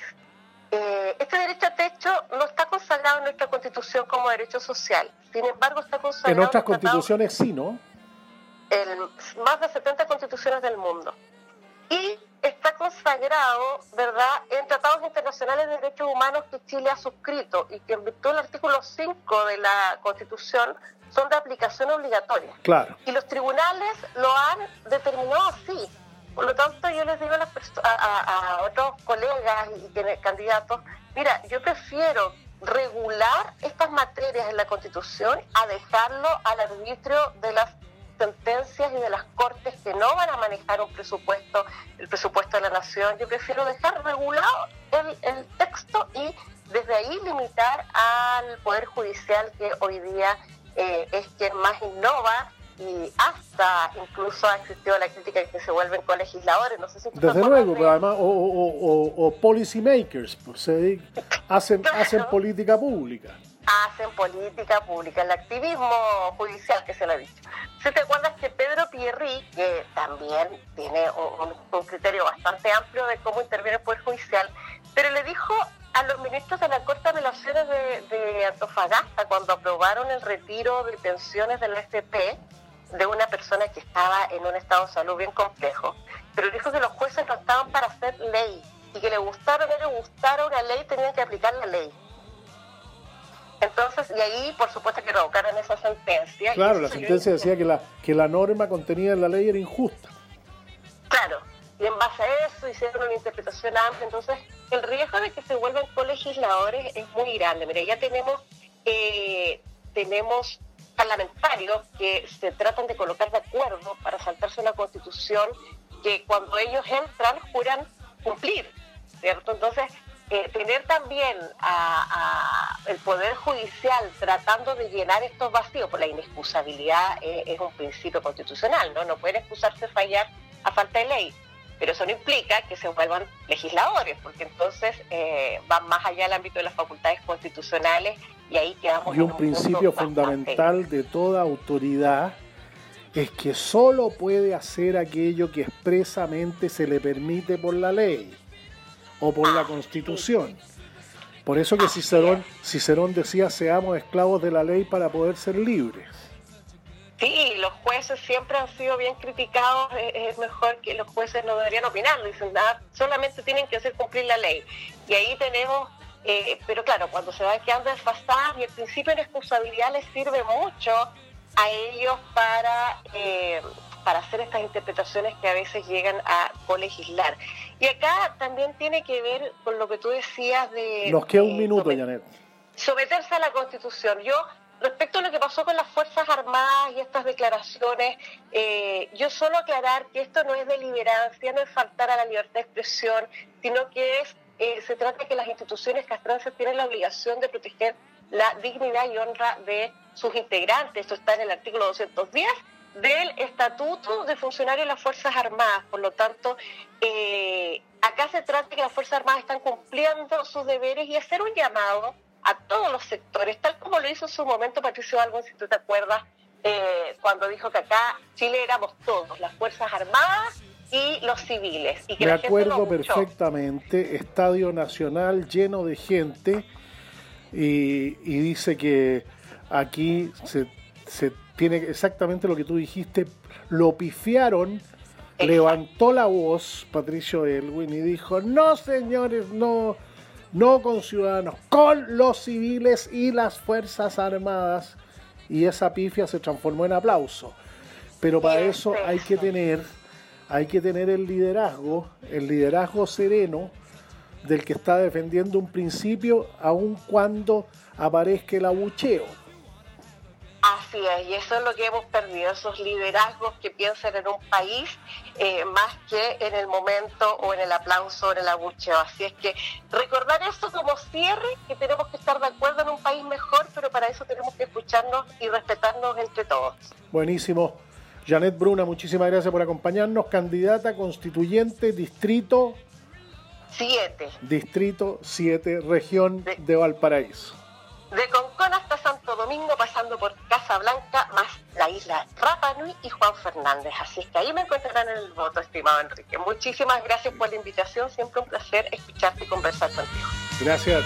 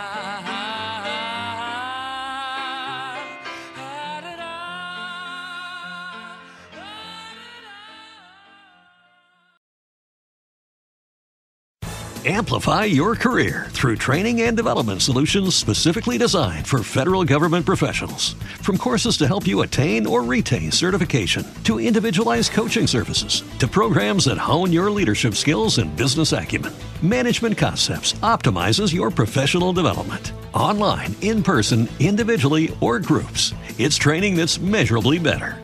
Learn more at managementconcepts.com. That's managementconcepts.com. As humans, we're naturally driven by the search for better. But when it comes to hiring, the best way to search for a candidate isn't to search at all. Don't search, match with Indeed. When I was looking to hire someone, it was so slow and overwhelming.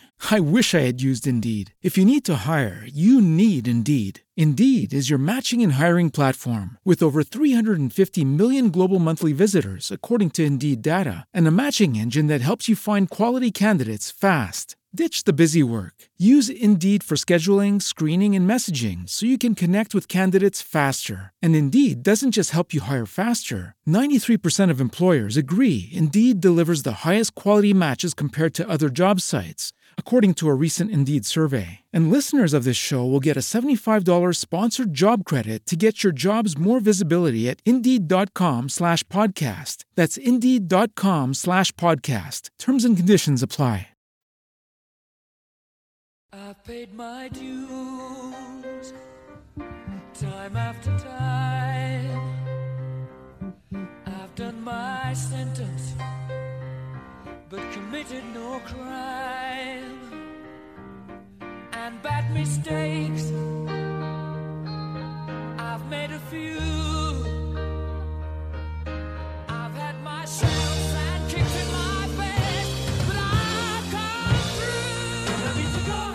We Are the Champions, canción extraordinaria del grupo Queen que le da contexto a toda conversación sobre deportes de alto rendimiento, sobre el esfuerzo humano hasta el límite.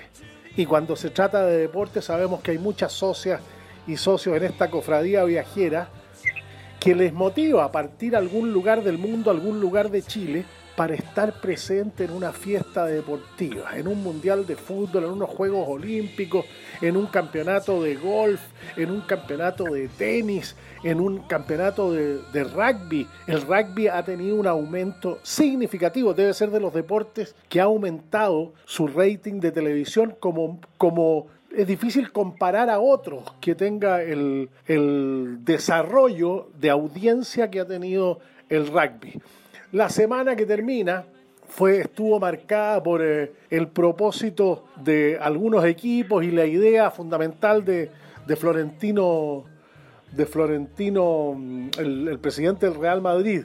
Me olvidé el apellido en este momento, pero nuestro invitado nos lo va a aclarar de inmediato. Bueno, de crear una Superliga, la Federación Internacional de Fútbol Asociado, que reúne más países y más federaciones que las Naciones Unidas, hizo presente su poder. Michael Black, periodista, eh, conoce bien el tema porque fue gerente de marketing de la FIFA. Cuando se produjo esta, esta noticia por ahí por el martes, lunes, martes de esta semana, yo le dije a Michael, a ver cuál es tu feeling, qué es lo que va a pasar. Me dijo, yo creo que no va a pasar mucho porque eh, una organización de tan minuciosa y tan eficiente en el uso del poder sobre las regiones, sobre los países, sobre las federaciones, sobre los derechos federativos, sobre la, la televisación del fútbol, que es el instrumento más notable que tiene esta actividad, eh, hace muy difícil el interés por, por mucho que muchos le encuentren fundamento a que haya una liga de elite formada por los mejores equipos del mundo y jueguen su campeonato paralelo a los demás, qué sé yo. Michael, muchas gracias por acompañarnos una vez más. Cote, ¿cómo estás? Un gusto de estar aquí contigo de nuevo. Eh, Fiorentino Pérez. Florentino Pérez, claro, desde luego. Oye, Fiorentino Pérez, presidente del Real Madrid, y según unos, unos memes por ahí en tono humorístico, eh, una de las mayores amenazas a la paz, a la paz mundial hoy día. ¿No es cierto? Me reí mucho con ese, con está ese meme que le mandé. Claro. donde decía que ¿no es cierto? ciertos líderes de Corea del Norte, algunos otros por ahí, 7, 8%, Fiorentino Pérez 41%. Y en realidad, Cote fue, eh, fue un poco así, figurativamente hablando, porque la, la, la revuelta social que se armó en Europa, de los sobre todo de los clubes, eh, de los hinchas de clubes participantes de esta, de esta Superliga, fue, fue increíble. O sea, fue, una, fue unas manifestaciones sociales, pero con, con gran revuelo, de los hinchas que formaban parte y, lo- y, y de los hinchas de clubes que no formaban parte del proyecto, de todo. también, pero particularmente los hinchas de los, de los clubes que participaban en Inglaterra, las revueltas sociales fueron enormes. Y, eh, por ejemplo, en Chelsea lo- los, hinchas pararon el bus, no dejaron moverse al bus de jugadores. No queremos ser parte de esto, dijeron los hinchas. Es interesante Esto no es- porque Chelsea es un barrio elegante de Londres. El, Sí, el pero los hinchas Chelsea... Chelsea no son tan elegantes, créeme. Ah. Muy bien. Es que, ¿sabes lo que pasa? Es que Chelsea, mira, para aquellos que conocen Londres, Chelsea está, está un poquito cerca de, ¿no es cierto?, de- del barrio de Kensington y, más elegante, pero la verdad es que la popularidad de Chelsea es todo Southwest London, ¿ah? Y, y para ahí para abajo, ya hasta Wimbledon está bonito, después ya se empieza a poner un poquito, no tan bonito, pero la gran masa de hinchas viene de allá. Ah, muy bien. Tiene una. Bueno, hay una. También en, en los hinchas del Club Deportivo de la Universidad Católica que estuvo de aniversario eh, esta bien, semana. 84 Claro, años, ¿no? Los 84 años del Club Deportivo de la Universidad Católica. Eh, también tiene una, una base popular bien significativa y no solamente en Santiago, también en regiones. Claro que sí. uno- uno- Felicitaciones para ellos, aprovechando el, desde luego. Y el ojalá, saludo. Ojalá Oye. todos los clubes deportivos de Chile tuvieran una matriz y un- una constancia y un, un plan de desarrollo como el que ha demostrado el Club Deportivo de la Universidad Católica en sus 84 años. Totalmente. Felicitaciones a Juanito Tagle, gran presidente ahí de, de Cruzados también. Con, con el que nos, nos jugamos a la pelota y en el country club en el futbolito. Sí, es bien, es bien empeñoso él. para Sí. Muy bien. Ya, todo dicho. Oye, todo dicho. La Superliga, ¿sabes qué? Gran, gran lección. Los hinchas quieren competiciones genuinas, deportivas, competitivas, donde haya que, para clasificar hay que ganar, para, para llegar hay que hacer el esfuerzo, y, y hay una disociación, ¿no es cierto? Y, y esto quizás lo podemos después traer a, a- a Chile. Hay una disociación entre los hinchas y los dueños de los clubes. Y los dueños de los clubes yo creo que no están leyendo, no están leyendo ni allá ni acá el componente social, el componente de comunidad que son los clubes. No lo están entendiendo. Y fíjate, Cote, que yo creo que no, no lo entienden y no se dan cuenta que si lo entendieran y lo hicieran bien, es un muy buen negocio, es un muy buen negocio, pero están están alejando a estas instituciones, estos clubes deportivos, estas este- estos- estas comunidades que digamos que se sentían parte, representadas y qué sé yo, no le están dando los espacios, aparte del partido del fin de semana, para que esa gente se, se sienta integrada en su club, se sienta parte. Y por lo tanto, al final del día va, va a gastar más plata ahí. El ejemplo de los clubes deportivos en Argentina es un, es un tremendo ejemplo. Bueno, donde la gente está- hasta va, justamente. va- va a bailar el bingo y a bailar los fines de semana a su club. Bueno, me hiciste recordar en el año 78, casi, casi en la época que nos agarrábamos a coscachos con los argentinos, eh, yo estaba viviendo allá y un día miércoles en la tarde fui, pasé por el estadio de Ferrocarril Oeste en Liniers. Estamos hablando de un equipo de la medianía argentina en popularidad, no forma parte de los cinco grandes, qué sé yo. Estaba lleno de gente, miércoles 5 de la tarde en el estadio. Señoras que estaban tocando guitarra, bailando, cantando, otras estaban tejiendo, eh, estaban los niños jugando distintos deportes. El estadio era el lugar del barrio donde se hace calidad de vida en deporte y recreación. Yo quedé Yo tan sorprendido con eso y te estoy hablando de, de 43 años atrás. Y te aseguro que hoy día es muy similar. Yo digo, voy mucho a ver, a ver el rugby argentino, a ver a Jaguares, y, y tú ves cuando van los partidos que las actividades sociales eh, y deportivas en el estadio siguen, siguen ahí. En el, miren, así que estoy seguro que hoy día eh, es- ese fenómeno sigue. Yo Lo pregunto, mismo, lo mismo que a uno le tocó ver desde hace décadas en Argentina ocurre en la Gran Bretaña, en España, en, eh, en, eh, en Italia, con los clubes deportivos. ¿Son una manifestación social permanente más allá del partido del domingo? En lo que te ha tocado ver. Totalmente, totalmente.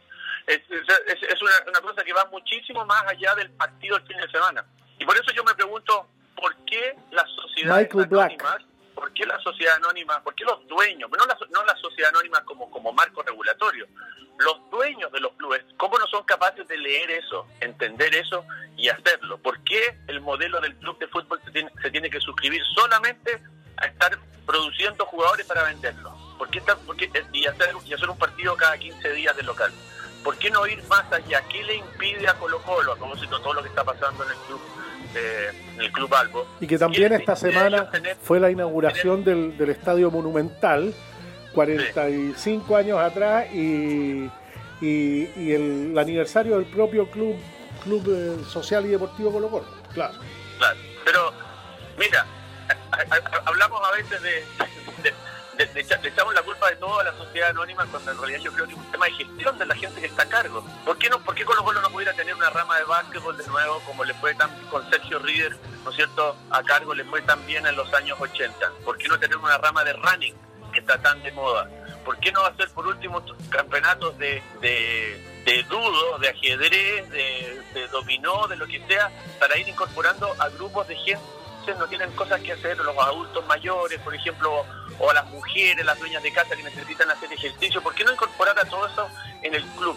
Si también son son son eh, programas que aparte de incorporar a la masa, hacerlos sentir que son parte de su club, perfectamente pueden ser sustentables financieramente. Es interesante eso lo que, que, que plantea los que se han incorporado recién, conversando con Michael Black, periodista, ex director de marketing de la FIFA, conversando del fútbol, de la noticia de la semana, el intento de la Superliga, pero que va, va más allá del fútbol, se, se, se extrapola a, a, a muchos deportes. Eh, la idea, lo que tú estás señalando, se puede aplicar una cooperativa, a una sociedad anónima, a una sociedad de responsabilidad limitada, cualquiera sea la organización social y política desde el punto de vista jurídico, eh, los clubes tienen que procurar, desde luego, la satisfacción de los intereses de, de sus socios, de sus hinchas, hacerlos participar, hacerlos sentir parte de un proyecto comunitario, cualquiera sea el estatuto jurídico. Si el día,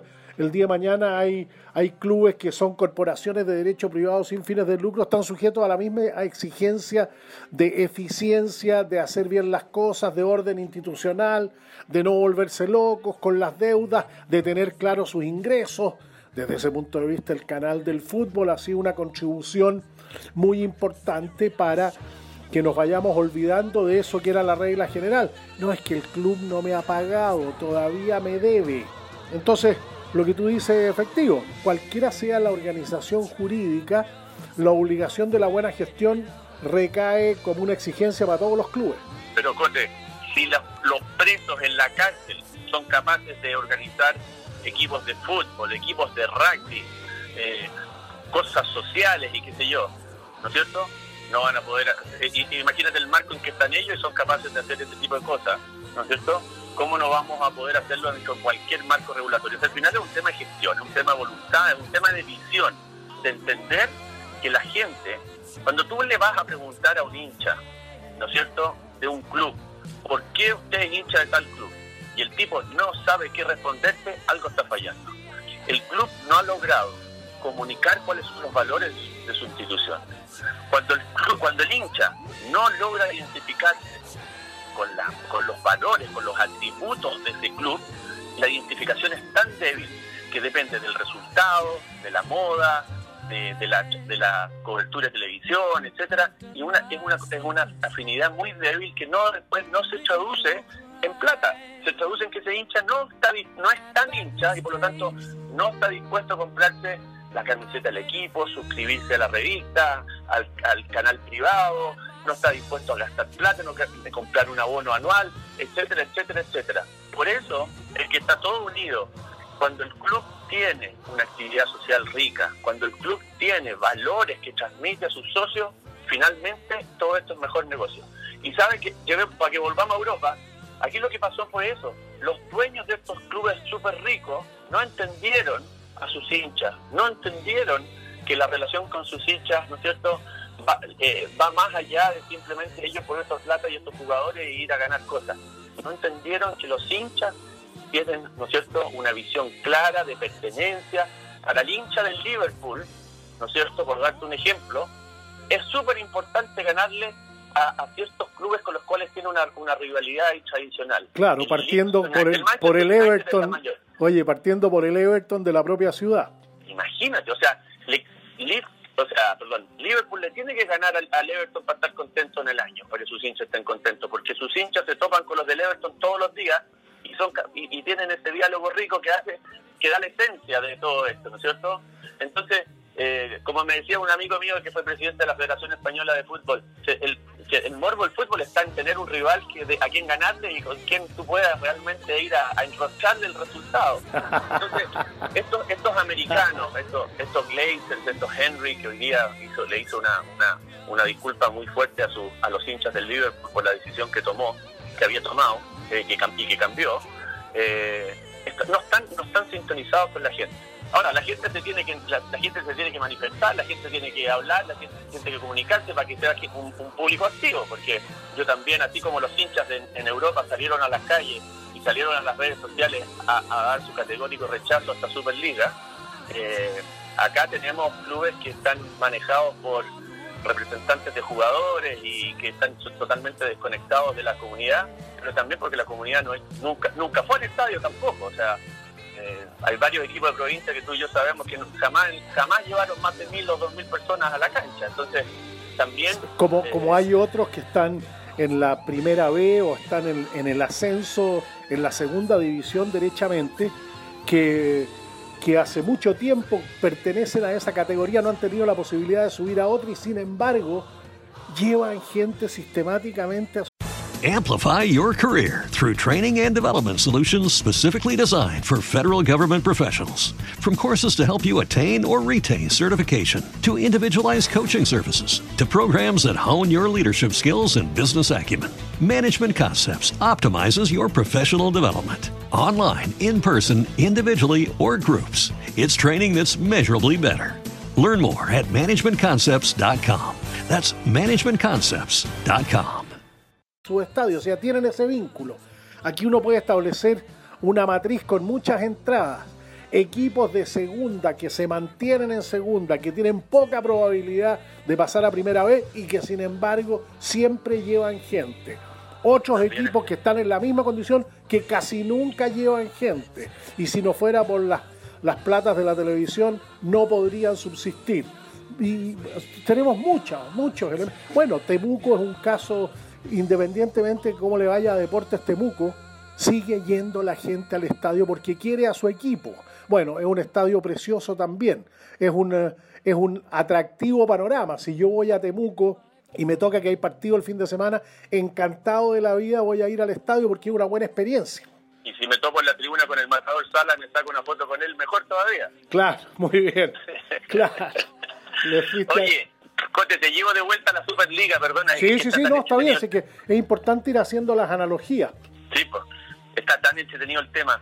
Fiorentino Pérez, ¿no es cierto? Un patriarca del Real Madrid, un presidente que lleva años ahí, no, no sé cuántos, pero son un montón. Oye, hay ¿Estás de que, hay que decirle a las amigas y amigos que vean el, el reportaje de los Galácticos, que es extraordinario. Y que da, Eres tú. da una muy buena idea de lo que ha pasado con esto. Porque, Figo, Ronaldo, Beckham, eso más o menos eran, ¿no? pero claro, no, si era. Hay, ah, Zidane. te- hay- por favor, véanlo, es extraordinario las cosas que opinan los jugadores cuando el, el, el, el- el- el representante de Real Madrid en la Gran Bretaña llama a Florentino y le dice, no vas a creer lo barato que están vendiendo a Beckham.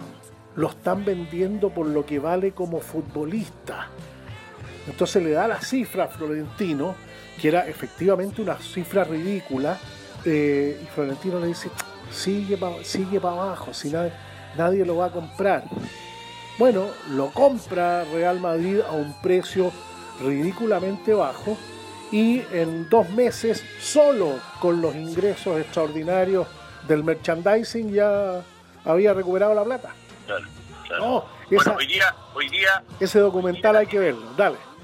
La tiene muy difícil Fiorentino Pérez porque hay una hay una hay una oposición a, a- él que existió por tiempo de, por, mucho tiempo. De hecho yo soy muy amigo de, de Eugenio Martínez que es uno de los líderes de la oposición un vocero digamos de- que ha sido candidato contra él eh, y que me dice que la, hoy día la cosa la tiene la tiene muy muy difícil Fiorentino Pérez que, que está ahí en, en la cuerda floja y de hecho, ya, ya se, especula con que el presidente de la Juventus eh, habría renunciado, el, el chief executive del Manchester United también salió, producto de esto, ¿no? Producto de haber tomado una decisión tan drástica como esta y que tuvo tanta repercusión, no lo vieron, no leyeron bien y, y hoy día están, están pagando las consecuencias. Los precios de bolsa de la, de la Juve y del Manchester United bajaron dramáticamente ayer también. Muy bien, súper interesante. Eh, la Federación Internacional de Fútbol Asociado, la FIFA, decíamos que tiene más federaciones socias que, el sistema de Naciones Unidas. ¿Cuáles son sus fortalezas y debilidades? ¿Y qué es lo que, qué es lo que pasa? Tampoco sería bueno una lectura triunfalista por parte de la FIFA, porque esta puede ser la primera de muchas amenazas, porque evidentemente la FIFA tiene, tiene admiradores, pero también tiene detractores muy fuertes. Claro que sí. El, eh, la FIFA en sí misma ha intentado a veces cambiar el establishment, el, el status quo, la- la- la- los campeonatos tradicionales. No sé si te acuerdas que hace años atrás Blatter eh, Michael Black. De, de hacer un mundial cada dos años. A mí me tocó participar junto a Michel Platini y un par más en, en la comisión que evaluó el impacto de hacer un mundial de fútbol cada dos años y la evaluación mostraba que el impacto era muy negativo. Es decir, si tú empiezas a hacer un mundial cada dos años, el precio, el valor del mundial baja dramáticamente a través Me de imaginaba, me imaginaba. Bueno, Porque además tienes que, tienes que lograr un equilibrio de los ingresos. Hoy día tienes mundiales sub-20, sub-17. ¿Qué, qué otro mundial femenino? ¿Qué otros mundiales hay en el caso del fútbol? De, de fútbol de fútbol sala. El fútbol sala, el fútbol playa, mundiales femeninos adultos, sub-19, mundiales masculinos adultos, sub- sub-20, sub-17, está el fútbol de los Juegos Olímpicos, Claro. está la Copa, la Copa de Confederaciones ya se dejó de hacer, el Campeonato Mundial de Clubes. La Copa Confederaciones se dejó de hacer y está el Campeonato Mundial de Clubes. Exacto, la Copa, el último campeón de la Copa, el último vicecampeón de la Copa Confederaciones somos nosotros, pues, porque te acuerdas cuando perdimos con Alemania en el, ul- ahí en ese partido en- Ah. en Rusia. Toda la razón, toda la El último campeón es Alemania, que nos ganó con un gol, que fue un error lamentable de un gran jugador, de Marcelo Díaz. Claro, claro. Y- Lo- oh, bueno. Se me apareció la imagen, terrible. Claro, muy bien. Bueno, todo esto que estamos conversando con Michael Black también tiene muchos efectos en la industria de los viajes y del turismo. ¿Cuántos de ustedes han hecho sacrificios grandes? Han pedido plata prestada, eh, buscaron la manera, hicieron un bingo con las amigas, una tallarinata para juntar plata para ir al Mundial de Francia, para ir a Sudáfrica, para ir a, en fin, a, los distintos mundiales, a las copas. ¿Cuántos de ustedes se arrancan a Mendoza, a Buenos Aires, a, Rosario cuando llegan los All Blacks, cuando llegan los, los Springboks? El deporte es muy motivador. ¿Cuántos se arrancan a ver un Grand Slam? El, el turismo y el deporte tienen una íntima relación. A mí me llamaba la atención de que, salvo Manchester, que es feucona, eh, las otras ciudades de, de los equipos que participan son ciudades turísticamente muy atractivas. Pero, o sea, Turín, imagínate la pasada ahí en, una, en, uno- en unos partidos de eso, pero eh, yo, soy- yo, encuentro, yo encuentro que la Superliga nació muerta, como, como ir, contra los, los campeonatos ya establecidos, a, a mí me parece mal, eh, era, tenía un efecto muy negativo contra los equipos chicos, pero eh, igualmente la Champions que te ofrece esta posibilidad de viajar, los, los, los destinos son entretenidísimos, o sea, eh, Tal cual. Madrid, Ma- Madrid, Barcelona, Valencia, Sevilla, por partir por abajo, París, para, para ver el París Saint Germain, ¿no es cierto? El Parc de Prince, eh, un estadio Extraordinario. con una, con una historia y una tradición Eh, enorme. precioso. Ahí perdimos contra Brasil en el Mundial del 98, en segunda ronda. ¿Tuviste ahí? No- ¿Viste, ¿viste ese Claro. partido? Estuve ahí, estuve- estábamos ilusionados porque habíamos, habíamos pasado la primera ronda con Zamorano, con Sala, con un equipo bien armadito de atrás, y con el pelado Acosta entrenador, y nos topamos con este Cristiano Ronaldo, no, perdón, Cristiano Ronaldo, con Ronaldo eh, Dalima, Nazario Dalima, ¿ah? que estaba prendido y nos clavó y tuvimos un par de errores en defensa y a los 30 minutos ya íbamos perdiendo 3-0, así que fue un, gol- un baño de agua fría, pero ese mundial fue fue maravilloso para Chile. O sea, fuimos, el primer partido fue en Bordeo, precioso. Sí, pues, o sea, parecía, parecía un- una ciudad, parecía que se estuviera jugando en Rancagua, en Valdivia. Era una el cosa centro de impresionante. Burdeos en la, al mediodía, antes del partido, creo que el partido fue como a las 3 de la tarde, el centro de Burdeos, que tiene una calle de piedra peatonal, ¿no es cierto? Que como que eh, tú lo veías y era Ciudad vitivinícola francesa, pues el ícono de la industria de- del, del vino francés. Después nos fuimos a jugar a Saint-Étienne, que, eh, que yo lo único que me acordaba de Saint-Étienne es que, que había, ahí había jugado, en ese equipo había jugado Michel Platini cuando había iniciado su, en, eh, se había iniciado en el, en el fútbol francés, eh, precioso lugar también, y terminamos jugando en Nantes, en Nantes, eh, contra Camerún. Bueno, Y todos esos traslados en los buses, en los trenes, en los autos, está lleno de anécdotas de muchas y muchos que partieron para allá y participaron y, y- y- y dijeron, esta es una, una experiencia que no se nos va a olvidar en la vida. Esos viajes que, bueno, no, y- que no se olvidan. Oye, y, vamos a Francia de nuevo el 2023 al Mundial de Rugby.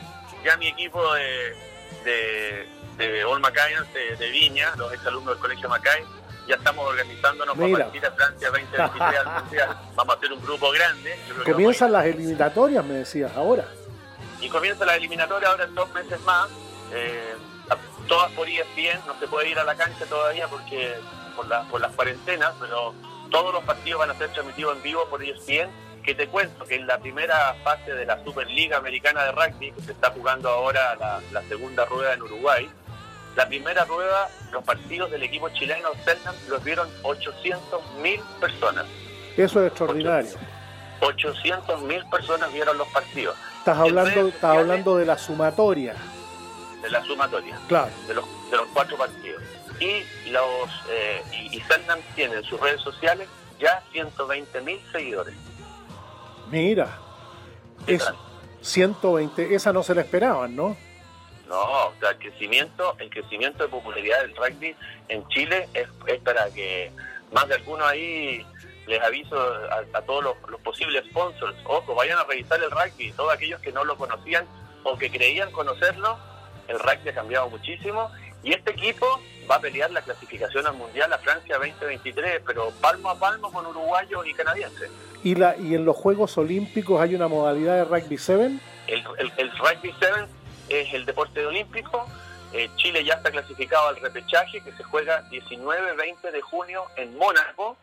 Eh, está difícil. Está Francia, en ese mismo repechaje está Francia, está Samoa, está Irlanda. Pero no, son dos equipos, y pero Chile va a ir a pelear. Chile tiene un muy buen equipo de 7. Bueno, a, a mí siempre me ha dado la impresión de que desde, desde el fenotipo, ah, del, del- del- de la forma física del chileno deportista, como que hay una habilidad mayor para el 7 que para el 15. Es, es- es una, estamos- es una mera 15, es una mera tincá, pero esa, esa me da la impresión de que el chileno es como, es como vivo, como que, como que se adecua más al, al 7 que al 15. Tú sabes que hoy día tenemos al jugador más grande de la Superliga Americana chileno, Javier Eichmann, de Universidad Católica, dos metros algo, dos metros dos, ¿Qué tal? 140 kilos, el mejor, el, el muy gran jugador, es el jugador más grande de la Superliga. ¿Primera línea? ¿Perdón? ¿De qué juega? Juega de segunda línea. Segunda línea, ya. Sí, Muy sí, bien. No está muy alto para primera línea. Los de primera línea son todos de 100 kilos y más, pero más bajitos. Claro, es muy divertido ver el físico de los rugbyistas. Uno, de, de verlos caminar, ya puede intuir en, en- en dón- dónde juega. Exacto. Claro. Los, los talentosos dicen que juegan de 10. Bueno, normalmente los pateadores tienen el 10. El pateador tiene el 10 y que es un poquito el conductor del equipo. El quarterback del, del, eh, del, Del- eh, del fútbol americano, el base del, del básquetbol y el, y el, el, y el, el 8 o el 10 del, del, del fútbol. ¿no? Muy bien, muy bien. Michael Black, buenísima conversa. Muchas gracias por habernos acompañado. Nos queda un minuto, al- algo que no hayamos conversado y que valga la pena reiterar o, o poner sobre la mesa. Yo creo que va a ser, va, va a ser súper entretenido, para terminar con esto de la Superliga en Europa, va a ser súper entretenido ver la- los, los efectos posteriores de, de este intento frustrado de, de los clubes grandes. Va- cómo, cómo viene la mano ahí, porque yo creo que van a, a algunos les dolió mucho esto y van a tratar de pasar la cuenta después. La historia no ha terminado. Exacto. Buenísimo. Abrazo, Michael. Muchas gracias. Igual para ti, Cote, muchas gracias.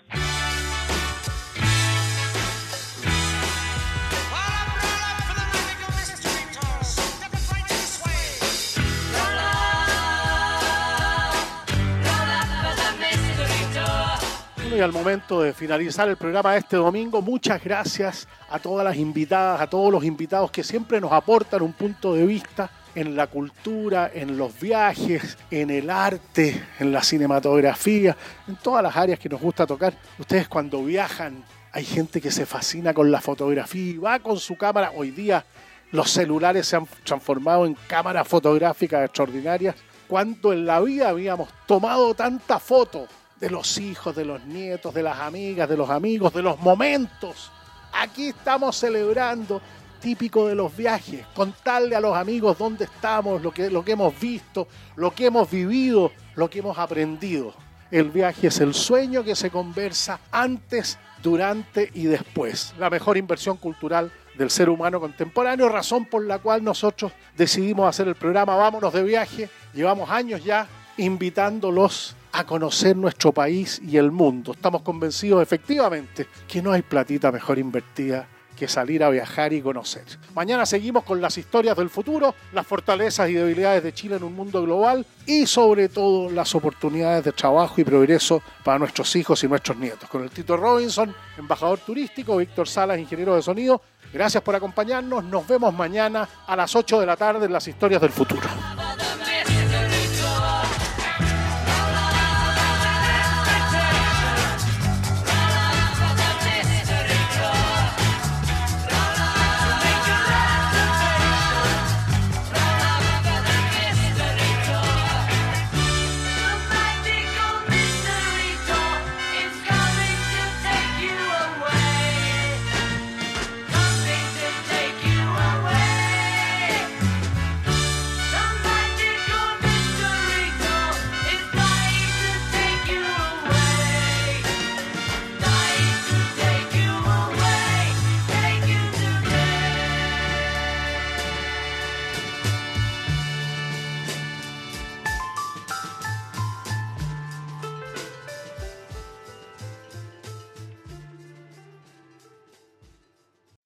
Amplify your career through training and development solutions specifically designed for federal government professionals. From courses to help you attain or retain certification, to individualized coaching services, to programs that hone your leadership skills and business acumen, Management Concepts optimizes your professional development. Online, in person, individually, or groups, it's training that's measurably better. Learn more at managementconcepts.com. That's managementconcepts.com. Swimsuit? Check. Sunscreen? Check. Phone charger? Check. Don't forget to pack the 5 Hour Energy. It fits great in a pocket or carry on, and the alert feeling will help you arrive ready for anything. Now get 20% off when you use code 5HE Travel at 5hourenergy.com. Expires April 30th. One time use only, not valid with other discounts. Remember, visit 5hourenergy.com and use code 5HE Travel to save 20%.